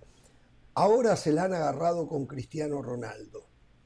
Y entonces la prensa en Inglaterra está diciendo que los compañeros en el United no soportan más a Cristiano Ronaldo y quieren que se vaya. Digo, Cristiano Ronaldo a lo largo de su carrera ha tenido actitudes egocentristas, sabemos que es un ególatra, que lo ha ayudado muchísimo porque lo ha hecho superar, lo ha hecho eh, incansable ganador, yendo hacia adelante, buscando objetivos, poniendo contra las cuerdas al mejor del mundo. O sea, algo que desde afuera se puede ver como una como un, problema, para él ha sido buenísimo. Pero nunca escuchamos en ningún vestuario por el que pasó Cristiano Ronaldo que querían que se fuera. Por lo tanto, yo me permito poner en duda lo que está diciendo la, prensa inglesa. Ellos sienten que Cristiano Ronaldo no respeta al fútbol esto me lo estoy imaginando, no me lo dijeron, ¿eh? no respetan al fútbol inglés, no respetan la flema inglesa, no respetan al United, un clásico de los ingleses, y entonces comienzan a tirarle basura. Y ojalá que sea como lo digo yo y no como lo dicen ellos. Y sí me parece una injusticia, porque mm, el hombre, el hombre juega para él, siempre lo he dicho yo. Él es el, el deportivo Cristiano Ronaldo. Eso yo siempre lo tuve claro, no voy a cambiar mi opinión. Pero no me parece que es justo lo que le están haciendo. Si no lo quieren porque hace caras, como dicen ellos, no, las caras las hacen porque las vemos nosotros. Pero si no lo quieren, que lo dejen ir. Si él se quiere ir, ábranle la puerta y que se vaya. A la Manchester United 13, 14, 15 millones de euros, que es lo que pretenden para que él se pueda ir, no le cambia absolutamente nada. Se van a ahorrar el altísimo salario que tiene y déjenlo que se vaya, que se recueste en cualquier otro equipo. Pero no, lo que se han dedicado es a destrozarlo, a dañarle la imagen. Y la verdad que a lo largo de los años, en mi opinión, la prensa inglesa tiene muy poca o nada de credibilidad. Esa es la verdad. Me tiene molesto lo que le están haciendo a Cristiano Ronaldo, como me tiene molesto y es, es peor todavía lo que Barcelona le está haciendo a Frenkie de Jong. Son bueno, son, son, dos cosas distintas. Claro, dos cosas, distintas. Lo de Cristiano Ronaldo, de alguna manera, él lo provoca. A ver, fue Cristiano Ronaldo quien no se presentó en tiempo y forma a la pretemporada. Déjalo ir, que, se vaya. No, bueno, pero usted tampoco puede regalar sus activos, Jorge. O sea, si el día de mañana usted es el dueño de un club y un futbolista se quiere ir, usted le abre la puerta. El Manchester United tuvo que pagar por la llegada de Cristiano Ronaldo. Está bien, pero que acepte que se Cristiano Ronaldo no llegó gratis. Según dicen, se lo trajeron para que no se fuera al City, algo que yo tampoco creo. ¿eh? Yo no creo que el City nunca quiso a Cristiano Ronaldo. no tengo pruebas. Y segundo, no creo que lo quería. sí. Claro. Y segundo, me parece que por momentos también hay que tratar de resolver los problemas de otra manera. Eh, Ten Hag se tiene que dar cuenta que desde lo futbolístico Cristiano Ronaldo le suma mucho. O sea, no jugó Cristiano Ronaldo el otro día de titular y cuando ingresa al partido ya estaba prácticamente perdido, contra el Brighton. Entonces, eh, tienen que tomar una buena decisión porque de lo contrario, lo único que esto va a provocar es que Ten Hag siga perdiendo poder en el vestuario. Si usted es un entrenador que dice, para mí lo más importante es la disciplina, para mí lo más importante es el orden y el profesionalismo, y Cristiano Ronaldo no llegó a la pretemporada, cuando jugó el primer amistoso se retiró de la cancha, y en el primer partido oficial que usted tiene de la Premier, cuando el agua está en el cuello, usted lo que hace como entrenador es poner a Cristiano. Los, otros futbolistas dentro del vestuario dicen, a ver, pero no es que el entrenador había dicho que el orden, que la disciplina, que el profesionalismo, y está poniendo a Cristiano. Entonces también las decisiones hay que tomarlas con convicción. Después puede acertar o no, pero cuando usted toma decisiones ante la duda, el futbolista no es tonto y el futbolista le empieza a sacar la ficha al entrenador. El Manchester United ya tiene que tomar una decisión. Alargar la situación de Cristiano Ronaldo y seguir corriendo una arruga que al final lo que está trayendo es problemas en el vestuario, si es que lo está trayendo. A ver, capaz está muy exagerado de son o, los tabloides que lo estén sacando, pero cuando el río suena es porque piedras trae. Algo hay, evidentemente, de molestia en el vestuario. No es normal que un tipo como Cristiano Ronaldo no se presente a la pretemporada, no eh, eh, haga publicaciones en Instagram y los otros hagan de la vista gorda. Aparte, aunque Cristiano Ronaldo sea el nombre más rimbombante en este vestuario, al final son jugadores del Manchester United, todos con egos, todos tratando de ser protagonistas, todos queriendo ganar y que Cristiano Ronaldo no les acompañe, no esté en los entrenamientos, sea el centro de atracción, se lleve las preguntas de la rueda de prensa, al final termina haciendo muchísimo ruido. Yo creo que si Manchester United ha tomado la decisión de creer en el proyecto de Ten Hag, si el Manchester United cree que es el momento de hacer borrón y cuenta nueva, va a tener que perder dinero. Yo estoy completamente de acuerdo claro, que no está para estar regalando dinero, pero al final es un problema que tienes. Ahora, mi pregunta es, ¿Cristiano Ronaldo tiene para dónde irse? O sea, Cristiano Ronaldo quiere irse y tiene la propuesta del equipo al cual él se quiere ir, porque eso es lo otro. A mí no me extrañaría que estemos viendo a un jugador que está encaprichado, con caras largas, que no quiere jugar en ese equipo, pero que tampoco sabe a dónde ir. O sea, yo siento en este momento que Cristiano Ronaldo es el niño regañado, que, no, que, que está a disgusto en su casa, pero nadie lo quiere recibir. Esa es la realidad, porque el Bayern Múnich dijo que no. El Atlético Madrid hizo un guiño y los aficionados dijeron que no querían a Cristiano Ronaldo. Y así podemos ir uno por uno. El Chelsea yo creería que es el equipo que lo va a querer, que sigue saliendo de algunos jugadores y no, y no termina de llamar a Cristiano Ronaldo. Entonces, yo, siendo el Manchester United, con el dolor en mi bolsillo porque estoy perdiendo plata, lo dejo ir y que se lo lleve el mejor postor. Bueno, eh, yo a, mí debo reconocer que eh, tengo un rechazo automático hacia el manejo de la prensa inglesa desde hace muchísimos años y como uruguayo lo sufrí en carne propia cómo destrozaron a Luis Suárez. Eh, yo dudo que en el mundo pueda haber alguien como Luis Suárez que se repuso a lo que le hizo la prensa y les cayó la boca eh, porque llenó de goles la Premier eh, y fue un fenómeno. Entonces, hoy esto de alguna manera, no en el nivel aquel, pero se lo están comenzando a hacer a Cristiano Ronaldo. Lo rechazo y no me gusta. Eh, Barcelona a punto de quedarse sin un delantero que recién llegó. ¿eh? Tuchel insiste, hablando de Cristiano Ronaldo, que él quiere a Obama Yang. Él quiere al gabonés. Eh, y habría muy buena plata por él. Y el Barcelona, desesperado como está, seguramente lo va a dejar ir. Seguramente porque para esa posición, como un segundo nueve, detrás si Lewandowski quiere descansar o algo, tiene a Fran Torres, que ellos lo trajeron como un fenómeno. Yo no puedo entender todavía pero, a Ferran, Ferran, Claro, pero yo, a Ferran, Torres lo veo más como suplente por afuera. de Fati. Exactamente. Sí, por afuera, pero puede jugar por el medio, ¿eh? puede jugar por el medio. sí. ¿eh?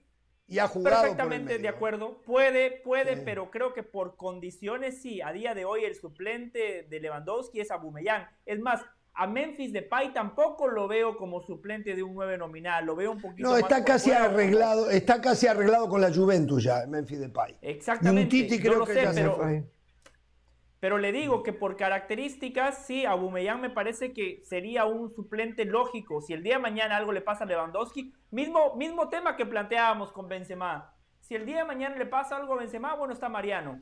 Pero hay diferencia sideral entre uno y el otro. Si el día de mañana le pasa algo a Lewandowski y se va a Aubameyang, ¿quién va a ser su nueve? Ferran Torres, ¿en serio? Pero, pero qué locura lo del Barcelona. Tuvo a Luc de Jong, a Aubameyang, a Depay. Eh, tenía una sobrepoblación de delanteros eh, número 9 y ahora puede ser que solamente se quede con, con, Lewandowski como número 9. Y es increíble lo del Barcelona y era, eh, bueno, no, evidentemente Moisés no puede responder a esto porque él lo critica, ¿no? Pero es increíble lo del Barcelona. Sigue sonando Marcos Alonso, sigue supuestamente... Va a llegar Marcos Alonso, Para que lleguen otros jugadores pero ahora suena que eh, Christiansen y, lo que acabamos de decir y que sí se pueden ir. Ojo, en esa noticia que usted daba, Jorge, qué bien los agentes y los abogados de estos dos jugadores que pusieron en el contrato, porque, porque claro, eso es una realidad que acaba de vivir el Barcelona y que uno entendería no va a volver a pasar. Y pusieron su cláusula, bueno, si llega el día antes del partido o el día del partido y no nos hemos podido inscribir, eh, nuestras fichas están libres si lo pusieron, por algo será, ¿no? Si lo pusieron es porque seguramente lo ejecuten, ¿eh? Ahora, el tema es, yo dudo mucho que, que tenga algún lugar para irse que le vayan a pagar lo que le paga el Barcelona. Y también dudo mucho que Christensen hoy, ¿eh? a no ser que haya por ahí algún equipo que no ha encontrado el zaguero que quiere, eh, encuentre un lugar eh, en un equipo del nivel Barcelona. Eso es lo que yo creo. Tal vez me equivoque, tal vez me equivoque, pero la verdad que no lo veo. Entonces ellos, más allá de que legalmente podrían hacerlo, van a decir, me quedo quietito, calladito y vamos a esperar. Todavía tienen hasta el, hasta el primero de septiembre. Para, para que los inscriban o para irse a otro equipo. No sé, no sé. Vamos a ver. Eh, hace un ratito me hablaban de Cavani. Em, se está reportando que eh, sería uruguayo por uruguayo. Valencia estaría en pláticas con el Boloña para sacarse de encima Maxi Gómez, que no han dado para nada, un jugador que pintaba para mucho, eh, para, y allí llegaría Edinson Cavani, porque Paco Alcácer de Villarreal también se tiene que ir para que llegue Cavani a Villarreal pero hasta el momento no tiene ofertas Paco Alcácer, ¿no? Eso es lo que, y yo creo que Paco Alcácer es, es integrante de la selección española y ayer hablábamos de las ligas ayer o antes de ayer y, yo decía, tiene, tiene buenos jugadores España, muy buenos que juegan muy bien al fútbol, pero Paco Alcácer todavía allí, ¿no? Este, muchachos. Jorge, una cosita, transferencias de la Liga MX. Este domingo se va a enfrentar Tigres a Santos. Bueno, están haciendo eh, trueque probablemente Tigres y Santos, pero el Santos de Brasil. El Santos de ah, Brasil. Ah, sí, Jefferson Soteldo. Correcto, el venezolano. Que ya estuvo ahí. Sí, ya estuvo y le fue bien, le fue bien, estuvo dos temporadas prácticamente, 56 partidos creo que leí, 13 goles, asistencias. Ahora, el tema, a ver, la, calidad técnica de, de, de Soteldo no está en duda el tema de su madurez, su comportamiento, que quedó al descubierto que tuvo indisciplina. Él mismo reconoció cuando llegó a la Liga MX que no se había portado bien en Toronto y que por eso no le había ido bien en Toronto. Él dijo, la, la, MLS es una buena liga, yo en su momento no estaba para eso y una lástima porque es un jugador con unas condiciones espectaculares, es chiquitito, eh, movedizo, diferente. Quien haya visto a John Murillo, es un John Murillo para mí en una mejor versión, titular en la selección venezolana de fútbol. Santos sacó la mejor versión, bueno, también cuando estuvo en Chile, pero, pero bueno, creo que se pierde un jugador importante porque Tigres quiere ese, ese puesto para un defensa central brasilero que estaban buscando. Samir Caetano de Souza sería ese defensa brasileño que dice Caro, juega en la segunda división de Inglaterra. Tigres no tenía ah, un cupo de extranjeros, por eso eh, Soteldo sería el sacrificado. Y ojo, yo creo que a Miguel Herrera le gusta mucho Soteldo. Eh, Miguel Herrera siempre ponderó muy es que es muy buen jugador. El problema es lo que decía Caro, su comportamiento extracancha, ¿no? El poco profesionalismo, porque cuando ingresaba como revulsivo, la verdad que lo hacía muy bien.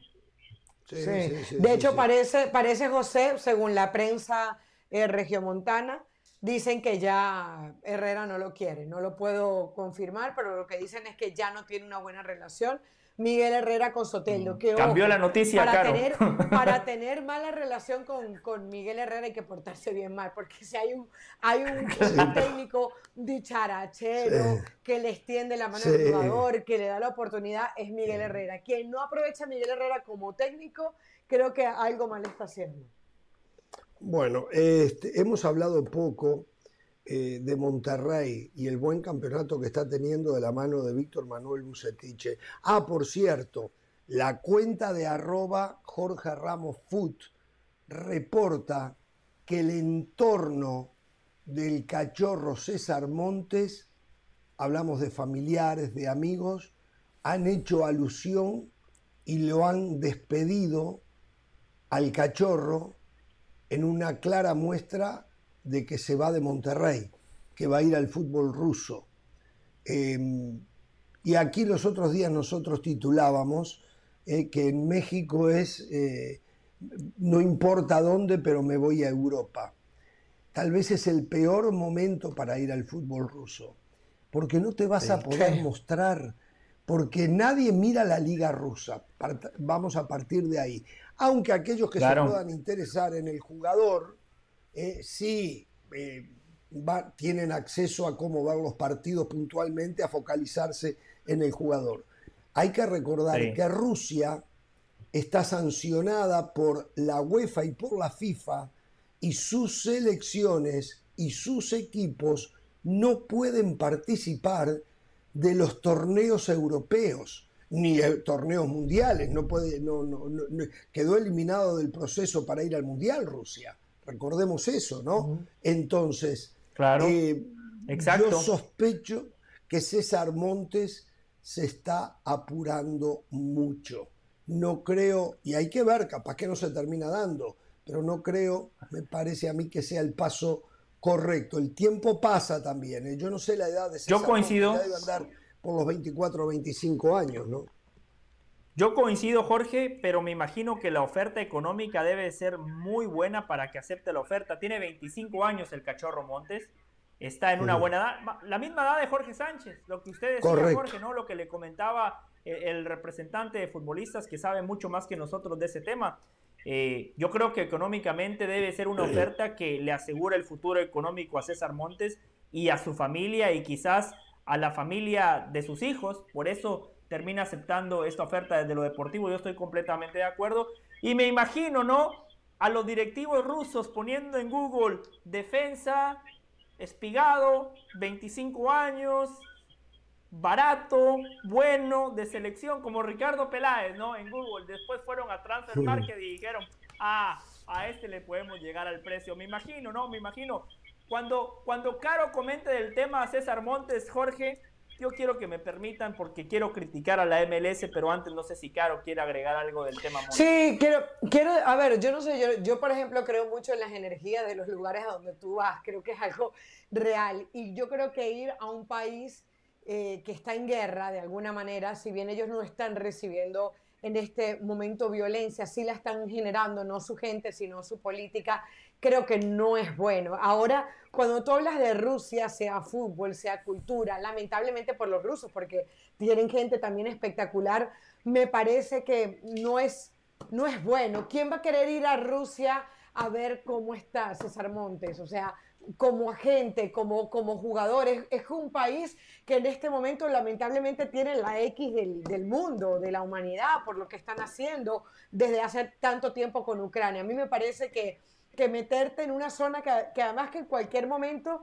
Dios no lo quiera, puede ser también agredida como parte de la respuesta de este problema que no ha terminado, porque la guerra eh, comenzó contra Ucrania y no ha terminado. Es una realidad dejó de ser tal vez portada, dejó de ser trending topic, pero la gente se sigue muriendo, la gente sigue ahí, siguen niños huérfanos, familias eh, destrozadas, eh, edificios destrozados, pueblos prácticamente desaparecidos. Entonces, yo creo que irte eh, a, un lugar que está generando todo eso, que está en el centro de todo eso, no me parece una decisión correcta. No juzgo a Montes, pero me parece que como decisión profesional no es lo que, lo que debería suceder, sinceramente. Bueno, vamos a ver, señores, atención, Chivas, sí, ¿qué quería decir? Tengo una crítica para la MLS, Jorge, permítame, esto es muy importante, esto es muy importante. La MLS hace las cosas muy bien fuera de la cancha y dentro de la cancha están creciendo. Pero fuera de la cancha son los reyes del marketing. A mí me encanta cómo posicionan un producto, cómo lo venden, cómo lo distribuyen, los regalitos que nos mandan a nosotros. Todo eso es fantástico. El juego de estrellas que se inventaron, que es de la cultura estadounidense, un juego de estrellas que existe en la NFL, en la NBA, en el béisbol y el fútbol, la MLS lo implementa de gran manera. Han jugado contra Real Madrid, contra Barcelona, contra la Juve, contra gigantes de Europa. El año pasado decidieron jugar contra las estrellas de la Liga MX y este año van a repetir, lo cual es muy bueno porque sabemos que hay una rivalidad México-Estados Unidos, Estados Unidos-México cuando hablamos puntualmente del fútbol. Hoy se va a llevar a cabo el juego de estrellas. Pero anoche se llevó a cabo el concurso de habilidades. A ver, si yo voy a tener un concurso de relatores, si soy ESPN, yo digo que vaya Jorge Ramos. Si voy a tener un concurso de comentaristas, mando a Hernán Pereira y a Carolina de las Alas. Si soy gerente de la NBA y me dicen, mira que vamos a jugar contra Europa el juego de habilidades en los tiros de tres, mando a Stephen Curry. No mando a Stephen Curry a que vaya a competir por las clavadas. No, no, no cada persona en la disciplina que domina, ¿no? Entonces, zapatero a tu zapato. Acabo el concurso. Exactamente, zapatero a su zapato. Qué buena frase, aplica. Calza, calza esa frase, Caro. Calza perfecto la frase de zapatero a tu zapato. Anoche se llevó a cabo el concurso de habilidades. Entonces, si yo soy la MLS, voy a escoger a los futbolistas más hábiles. No voy a escoger a Chicharito Hernández. Fíjense, Chicharito, ¡boom! Falló contra Acevedo sin marca, solo. Y, miren el centro preciso aquí. Bueno, finalmente metió una, perfecto. Pero después se quiso lucir. Miren, miren, miren esas tijeras.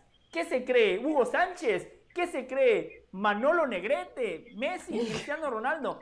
No, Chicharito, te equivocaste. No, perfecto, buena definición, qué, bueno gol. Recién ha marcado dos. Otra, no, por favor, sin marca, está solo, Chicharito, nadie te marca, no hay presión. Otra tijera, no, por favor, por favor. ¿Qué va? vas a animar a hacer tijeras? No entiendo cómo la producción se presta para esto, no. Se equivoca. Otra tijera, boom, de punta y para arriba. Chicharito. No, eso no es lo tuyo, Chicharito. Pero no es culpa del Chicharito. Él fue, yo no sé, yo creo que tal mal no le fue. Yo creo que tal mal. Es más, le ganaron a la MX con esta jugada perdón, de Chicharito entre Perdón. No, pero en esta Chicharito perdió contra Alexis Vega. Porque Chicharito compitió contra Alexis Vega. Chicharito sumó 45 puntos. Alexis Vega sumó 60. Pero, ¿por qué tira tijeras? ¿Por qué quiere tirar medias chilenas? No, Chicharito. Eso no es lo tuyo, pero no es culpa de él, Jorge. yo no sé, yo no, entiendo estas payasadas, yo no entiendo estas payasadas. Es más, les voy a decir, eh, si no tengo nada, pero nada, nada, nada, nada, nada, nada que ver en la televisión, capaz que veo un pedacito esta noche, que no sé ni a qué hora arranca, ¿eh? Pero a mí estas cosas ni me van ni me vienen. Jorge, pero yo sí le voy a decir algo. Hay cosas, yo, yo estoy de acuerdo con José en que hay cosas que le quitan seriedad a la MLS. Yo, yo entiendo que quieran hacer esto y eso está muy bien.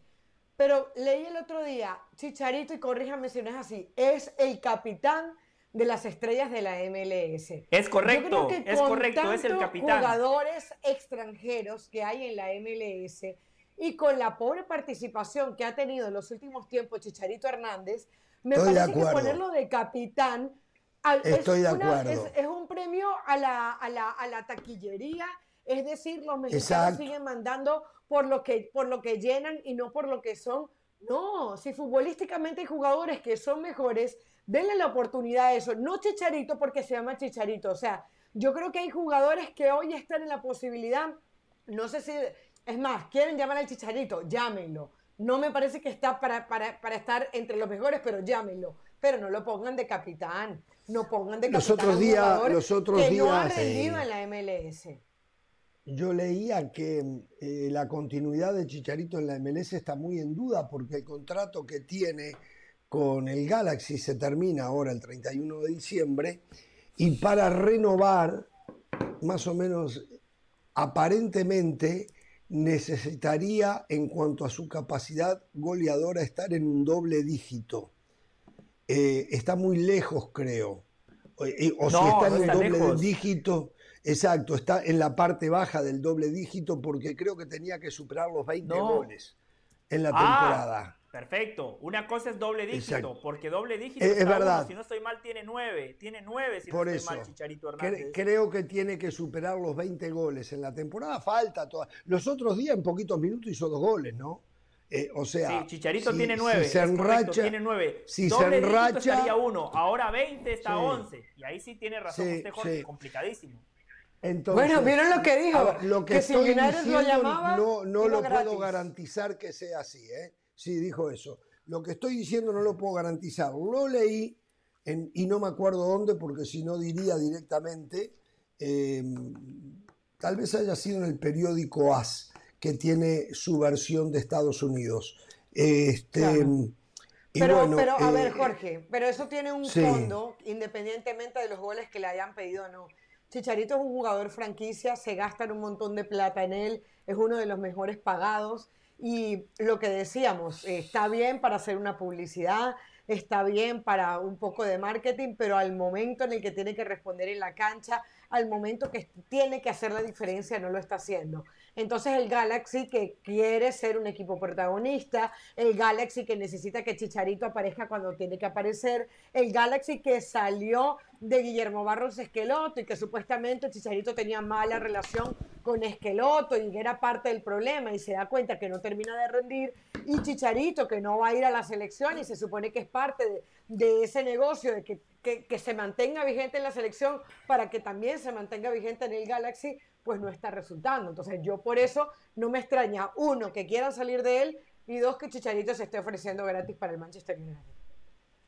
Bueno, em, en otro orden de cosas, porque si estuviera acá Pereira sería inaguantable. Anoche en Copa Libertadores de América, anoche en Copa Libertadores de América, Flamengo se clasificó a semifinales, le ganó por 1 a 0 a Corinthians. Y ayer cuando estábamos hablando de las 10 selecciones que podrían tener pretensiones de ganar el Mundial, me acuerdo cuando pasé por la de Uruguay, que nombré a de Arrascaeta, Georgian de Arrascaeta. La actitud, la cara, la cara de Del Valle fue un poema. De Arrascaeta. Porque claro, como él no lo ve en Europa, ya automáticamente, automáticamente, ah. bueno, de Arrascaeta ayer la descoció. Jugando en el Flamengo, un equipo que yo creo no, no podría competir frente al Real Madrid, frente al Manchester City y al Chelsea, pero en la segunda línea en Europa competiría perfectamente. Ayer la descoció. Gol de Pedro, pero una jugada monumental de Arrascaeta que lo deja de cara al gol. ¿Lo tendrá que ratificar esto? En el Mundial. Estoy de acuerdo, estoy de acuerdo. A mí me consta que de Arrascaeta nunca se quiso ir de Brasil, es el jugador mejor pago del fútbol brasileño. ¿eh? Y miren que han traído mm. jugadores los brasileños, ah. ¿eh? Eh, para que tengan una idea. Para que tienen a David Luis, Así que, tienen a Felipe Luis, tienen a Everton mm. Ribeiro, tienen a Gabriel. Pedriño, el, que, marca el gol, tuvo para hacer una, una chilena, era un golazo de chilena comenzando el partido y ojo, porque estaba viendo parte del partido que lo, enfrenta ante el Corinthians, el global queda 3 a 0, el de ayer 1 a 0, como lo decías tú, Jorge. Y estaba William en Corinthians, William el del Chelsea, hace nada, haciendo un gran partido. O sea, no fue que no le ganó a nadie, fue que le ganó a un Corinthians eh, que eh, estuvo llegando, que estuvo buscando. Eh, la verdad que el fútbol brasileño yo siento en este momento, por lo que veo, que están en una burbuja, están en otro nivel, están, están, en otro, viviendo su propio fútbol y, correctamente. Y, a partir de ahí lo que sean. Hoy por mucho eh, Brasil es la mejor liga de todas las Américas, sin duda, sin duda. ¿eh? eh este, de Arrascaeta, de Arrascaeta es un buen futbolista, es un buen futbolista, Pero es una realidad que el fútbol de Europa es el verdadero parámetro. Esa es una realidad. Los, los futbolistas que mencionaba Caro en ese repaso que hacía Caro de los compañeros que tiene de Arrascaeta, son muchos que ya estuvieron en Europa, que ya dieron lo mejor que tenían para dar en el fútbol del viejo continente y hoy están en Flamengo, como David Luis, como Arturo Vidal, que ni siquiera es titular en este equipo. A de Arrascaeta me encantaría verlo en la élite de Europa, en Uruguay, a ver, ¿va a ser titular Jorge con la selección nacional de Uruguay de Arrascaeta en Qatar? Fue titular, fue titular en los cuatro partidos eliminatorios. Eh, no significa que vaya a ser titular, porque tiene muchas opciones. Eh, pero de Arrascaeta, si decide jugar con un volante detrás del punta o un volante por izquierda, en algún lugar tiene espacio de Arrascaeta tiene espacio de Arrascaeta. o sea, con un delantero, con, un solo nueve, de Arrascaeta tiene mucho más posibilidad que jugando con Cavani y Suárez, por ejemplo. Correcto, juega en el medio juegan eh, Valverde y Bentancur, una línea de tres por delante y un punta. Y un punta. Pero, en esa pero línea a ver, de tres por delante hay un 10, vamos a decir. Diego Alonso siempre jugó con dos delanteros. Diego Alonso siempre jugó con dos delanteros, siempre ponía a Darwin Núñez sí, pero la, o a Darwin pero, la, línea de tres que yo le digo por delante de los dos contenciones, que son contenciones entre comillas, incluye después por izquierda Darwin Núñez para meter diagonales, incluye por derecha Pelistri, no sé si será, ¿me entiende? Pero vamos, entonces Pelistri de Arrascaeta Darwin Núñez y arriba Suárez.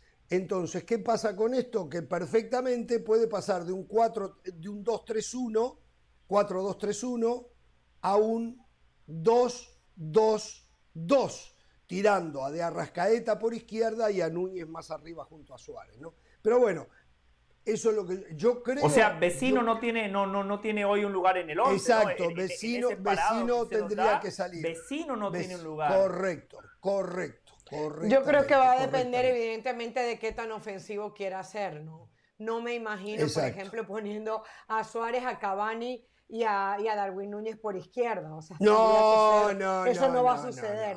O sea, no, no. Suárez va a estar en una mejor condición física para entonces. Claro, bueno, claro. Quería destacar. Hoy hay, hoy hay partidos de la Copa Libertadores de América. Palmeiras frente al Atlético Mineiro de Minas Gerais eh, y Talleres Vélez. Se armó un lío en la ida en Buenos Aires. Eh, donde Vélez le ganó por 1 a 0 a Talleres, terrible. No, 3-2. Eh, 3-2 fue, 3-2. Es, increíble y esto, un comentario aparte, lo que pasa en Argentina es sencillamente de locos. No existe la posibilidad que una hinchada visitante pueda ir a ver a un partido. No existe. El tema es que habían llegado, exacto, ya, y ya lo han absorbido, lo han aceptado y así va naturalizado, a ser. Lo han naturalizado. Lo han naturalizado, lo han naturalizado. O sea, una cosa de no creer esto. ¿eh? Eh, tengo entendido, no, no puedo ser contundente, pero habría existido un acuerdo entre la dirigencia de Talleres y de Vélez Arfield. Talleres es Andrés Fassi ¿eh? y Vélez, para permitir que fuera hincha de Talleres a la cancha de Vélez y después la reciprocidad en Córdoba en la cancha de, de Talleres. claro. Bueno, por supuesto que se armó un lío les pegaron hasta abajo de la lengua, ¿eh? A los hinchas, bueno, ya tenemos que irnos a Helsinki, a los hinchas de talleres, hoy no van a ver hinchas de Vélez. Señoras y señores, allí está el señor Moisés Llorens. A ver, eh, eh, Quiero, quiero, quiero ser claro. No, no, no es, es eso? Helsinki es ese, es otro de la Casa de Papel. No, no, no. Fue. Eh, fue. Eh, estuvo en el estadio. Porque se, y lo contará a sus, a sus hijas, se los cuenta y a sus nietos se los contará. Que estuvo en el estadio en el primer triunfo de una nueva temporada del Real Madrid en Helsinki lo vio al Real Madrid, lo cubrió, habló, habló con sus estrellas eh, cuando ganó la Supercopa de Europa. Esto es para testigo in situ el señor Moisés Llorens. Esto queda para la posteridad. ¿eh? Moisés, cuéntenos, cuéntenos su experiencia. No tuvo que sufrirlo hoy al Madrid porque no era contra Barcelona. ¿Cómo lo vivió? Bueno, eh, saludos a todos desde Helsinki. Bueno, yo creo que he cumplido. Trabajo excepcional. Eh, y, he cumplido, creo que he cumplido. No creo que Del Valle hubiese podido, si hubiese sido a la inversa, teniendo que cubrir a Barcelona, hacer el trabajo con la objetividad tan grande que usted hizo. Se lo digo así adelante de Del Valle. ¿eh? Ay, no creo. Yo creo que sí. la cuestión es que, es que el Madrid el Madrid eh, sigue teniendo esos visos de... ahora hace un ratito lo comentaba en Sport Center y, traigo ese, comentario aquí. Eh, he leído un tuit de Ricardo Puig, de nuestro compañero eh, de Ciudad de México, que creo que es, creo que es muy atinado, porque dice que el Madrid no es el equipo que mejor juega al fútbol, pero sí que sabe qué tiene que hacer para jugar muy bien al fútbol. Por lo tanto, el Madrid tiene la idea clara, eh, sigue, ha invertido 100 eh, millones de euros en Chouameni después del fracaso. ¿Cómo fracasaron? Eh? Mbappé. Eh, ha traído a Rudiger, que son dos jugadores que le van, le van a dar músculo y le van a dar contundencia al Real Madrid. En un bloque en el cual Casemiro, Cross y Modric siguen moviendo al equipo. Alaba para mí es el fichaje estratégico del Real Madrid porque hace muy bueno a Militao. Un Courtois que es el mejor portero del, ya no te digo de, la actualidad, yo creo que lo podemos encasillar como uno de los mejores porteros de la historia del fútbol, y luego un Benzema y un Vinicius que son esos futbolistas que no solo juegan bien, sino que cuando corren parecen que flotan, es decir, parece que no hayan distancias porque lo hacen todo con una eh, aceleración, con una eh, plasticidad eh, realmente envidiable. Ahora, es cierto también que el Eintracht de Frankfurt, que perdió la semana pasada 1-6 en su estreno liguero ante el Bayern de Múnich, es un equipo de perfil medio, medio bajo, un juguetito para el Real Madrid y aún así el equipo alemán pudo adelantarse ah. un par de veces en el marcador. El equipo que eliminó al Barça de la UEFA Europa League es un juguetito para el Real Madrid, ¿eh? Palabras de Moisés Llorens. Sí, sí, sí, sí, sí, sí. No, no, yo no lo he dicho. Yo, no, yo eso de que el, yo he dicho el juguetito, lo otro lo has añadido tú. Que tú, como siempre, me quieres poner cosas de tu boca en la mía. No, no. A mí, que el Ente de Frankfurt, el de Frankfurt Moisés, de perfil medio bajo y un equipo que hoy ha sido un juguetito. Moisés, a mí me contaron, alguien que estaba ahí en Helsinki, cerca suyo, que Ancelotti estaba sumamente molesto con el equipo porque hoy parece que patearon como cinco veces al arco y él entrena para que pateen una vez al arco y después que hagan figura Courtois. O sea que eso no es lo que él quiere del equipo. ¿Es esto verdad? ¿Lo encontró molesto Ancelotti? ¿No? Ah, entonces me, mintieron. me mintieron. me mintieron. que ha llegado es exagerado. Sí, totalmente. Porque eso es lo que él entrena, no fue suerte. ¿eh? Entrenaron eso para ganar. No fue suerte. No, no. Lo que sí que es lo que sí que es verdad es que eh, todo el mundo engrandecemos a la figura de, Benzema o de Vinicius. Y no, y de Valverde. No, generalice, ¿eh? yo no me olvido de Courtois. ¿eh? Y hay porteros que no. Hay, hay, porteros, hay porteros que no paran un taxi. O sea, que por no parar no paran un taxi. Y este chico eh, realmente. Además, hay una cosa. Hay una cosa realmente que creo que que define muy bien cómo rinde Courtois eh, eh, eh, debajo del travesaño. Y es que cuando tú ves el remate, dices, es que le va a las manos. No, no, no es que le vaya las manos, es que él sabe cómo colocarse para hacer la parada sencilla, es decir, para, para, para, para no arriesgar. Es que para batir o para marcarle un gol a Courtois, o, tiene que rematar el delantero o el atacante muy cerca, que, lo, que sea bocajarro, o tiene que ir muy escorado, muy, muy bien puesto en una esquinita, a ver, algo importantísimo en la carrera de Courtois, cuando llegó al Madrid, que, él venía gratis, pero decidieron ir y pagar como 30 y pico millones de euros, pudo trabajar al lado de Keylor Navas, pudo aprender de Keylor Navas, pudo dar el salto de calidad. Yo creo que Keylor Navas, Keylor Navas no le llega. Keylor Navas no le llega. No, Ay, no, ni a la sola favor. No, no, Mismo ni- no, no, no, hasta no. que jugaba, hasta que Ni a jugaba la mismo suela nivel. del Hoy no zapato. sé cómo está Keylor Navas porque el marketing no le deja jugar. Bueno, Keylor Navas no le llega a. Thibaut Courtois ni a la suela del zapato. Bueno, ya lo ves, es decir, ha venido Galtier en el Paris Saint Germain y lo primero, lo primero que dijo Galtier fue cargarse a, a sí, pero, pero no, no es por calidad del Sentido común. portero. Después lo que Donnarumma hizo regalándole el partido al Real Madrid, no tendría que jugar más en el Paris Saint Germain. Eh, no, no, no, no, olvídese, eso Bueno, es por eso- marketing, marketing. A ver, demos vuelta a la página. No sé si tiene algo Vale. que valga la pena resaltar de lo que usted vivió en el después del partido del Real Madrid. Yo quiero hacerle una Eh, pregunta. La, con- la condición física del equipo, si tiene algo para contarnos, o no, o simplemente la fiestita que hicieron. Bueno, Mm. bueno, he visto. No, la fiestita Sí, no da para rápida, mucho. eh, no, no, tampoco han estado muy metidos los jugadores. El Madrid está regresando. El Madrid está regresando eh, ahora. Madrid es cierto que este título, cuando lo gana otro equipo o otro club, para el Madrid es un título menor. Ahora parece ser que esto sea la Copa de Europa otra vez, pero no es la Supercopa. Se le tiene que dar el valor que se le tiene que dar, eh, ni más ni menos. Pero el Madrid eh, ha, ha- ha ha recogido rápido velas. Ya os digo, está volando a Madrid. Igual ya está por Getafe porque se han ido muy, muy rápidos. Eh, Florentino Pérez ha estado atendiendo. ¿Lo saludó de parte mía? aficionados, ha estado firmando autógrafos. Ah, se ha- no, no. Ah, perfecto. No, no, no, no hemos tenido el momento de, de- de cruzarnos. Sí que ha estado muy cerca de Ancelotti, sí que ha estado también hablando con Karim Benzema, con, con eh, Tony Cross. Es decir, me ha dado la impresión de que, lógicamente, teniendo casi 37 años, a Luka Modric Sí. le ha costado mucho meterse en el partido. Ha sido el primer cambio, ha, tenido, ha sido muy hábil, muy inteligente Carleto Ancelotti, porque justo cuando el Madrid ha conseguido el segundo gol es cuando había pedido cambio y ha cambiado exactamente a Luka Modric, ya con el partido resuelto, habiendo doblado ventaja el Real Madrid.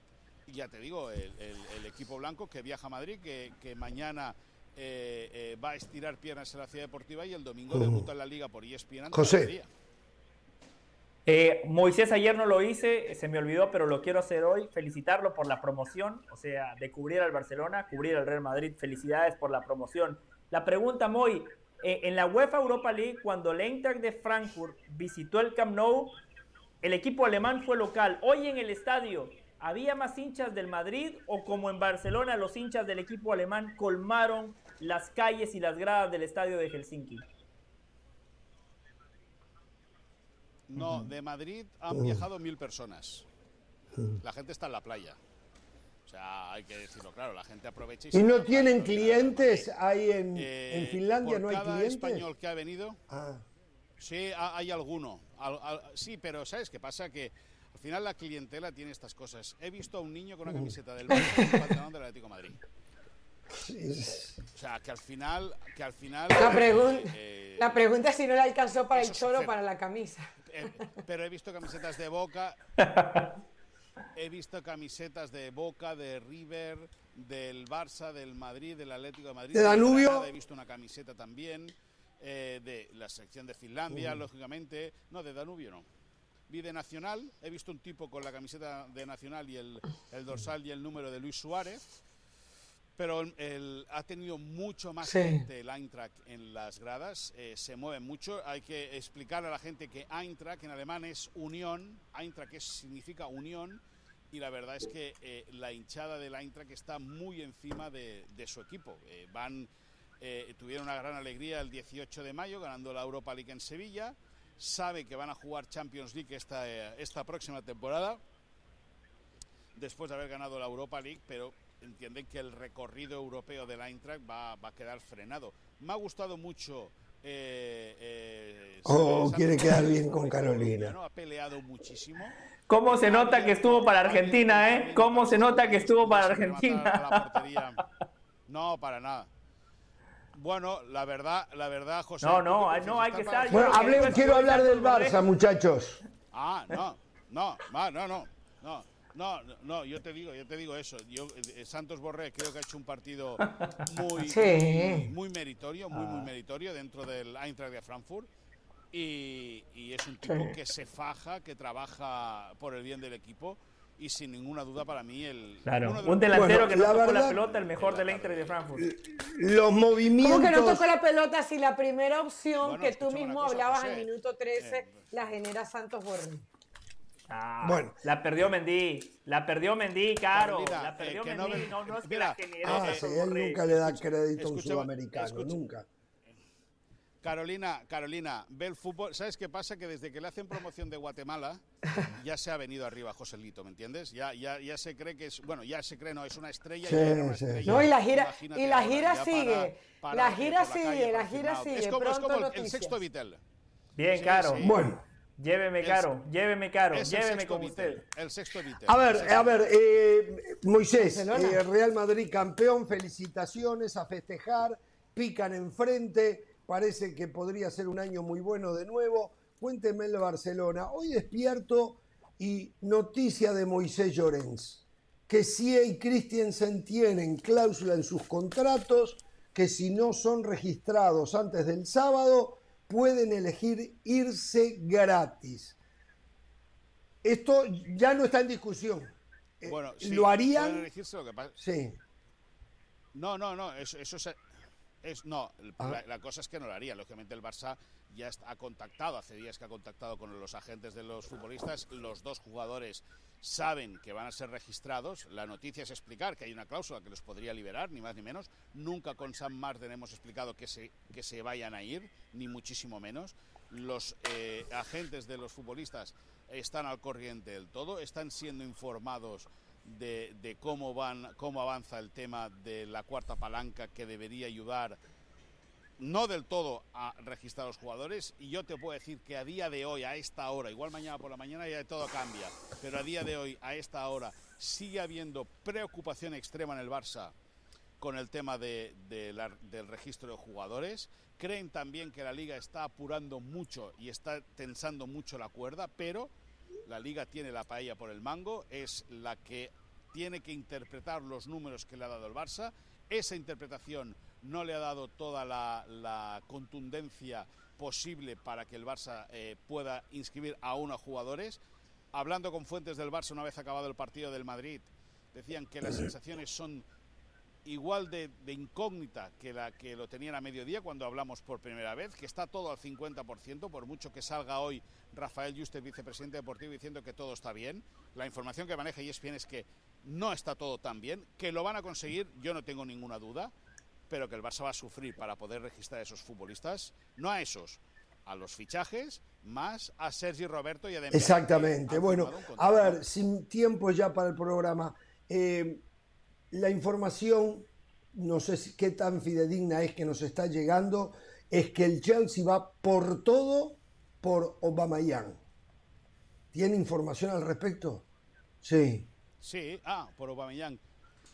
Bueno, eh, hoy han aterrizado los agentes de Frenkie de Jong en Barcelona, también los de Martin Bradley, que son los mismos. Eh, una noticia que también ha avanzado ESPN. Em, ha habido reunión. El Chelsea, como ya explicamos el día que el Barça estaba en Miami, en la previa del partido del Barça Inter de Miami, ya explicamos que el Chelsea iría con toda por eh, Frenkie de Jong el Chelsea ya ha llamado al, Barça. El, Chelsea querría a los dos jugadores, a Frenkie de Jong y a Pierre-Emerick Aubameyang. Frenkie de Jong sigue en sus 13 de no querer irse. Aubameyang también vive muy cómodo en Barcelona. Al final es todo el dinero.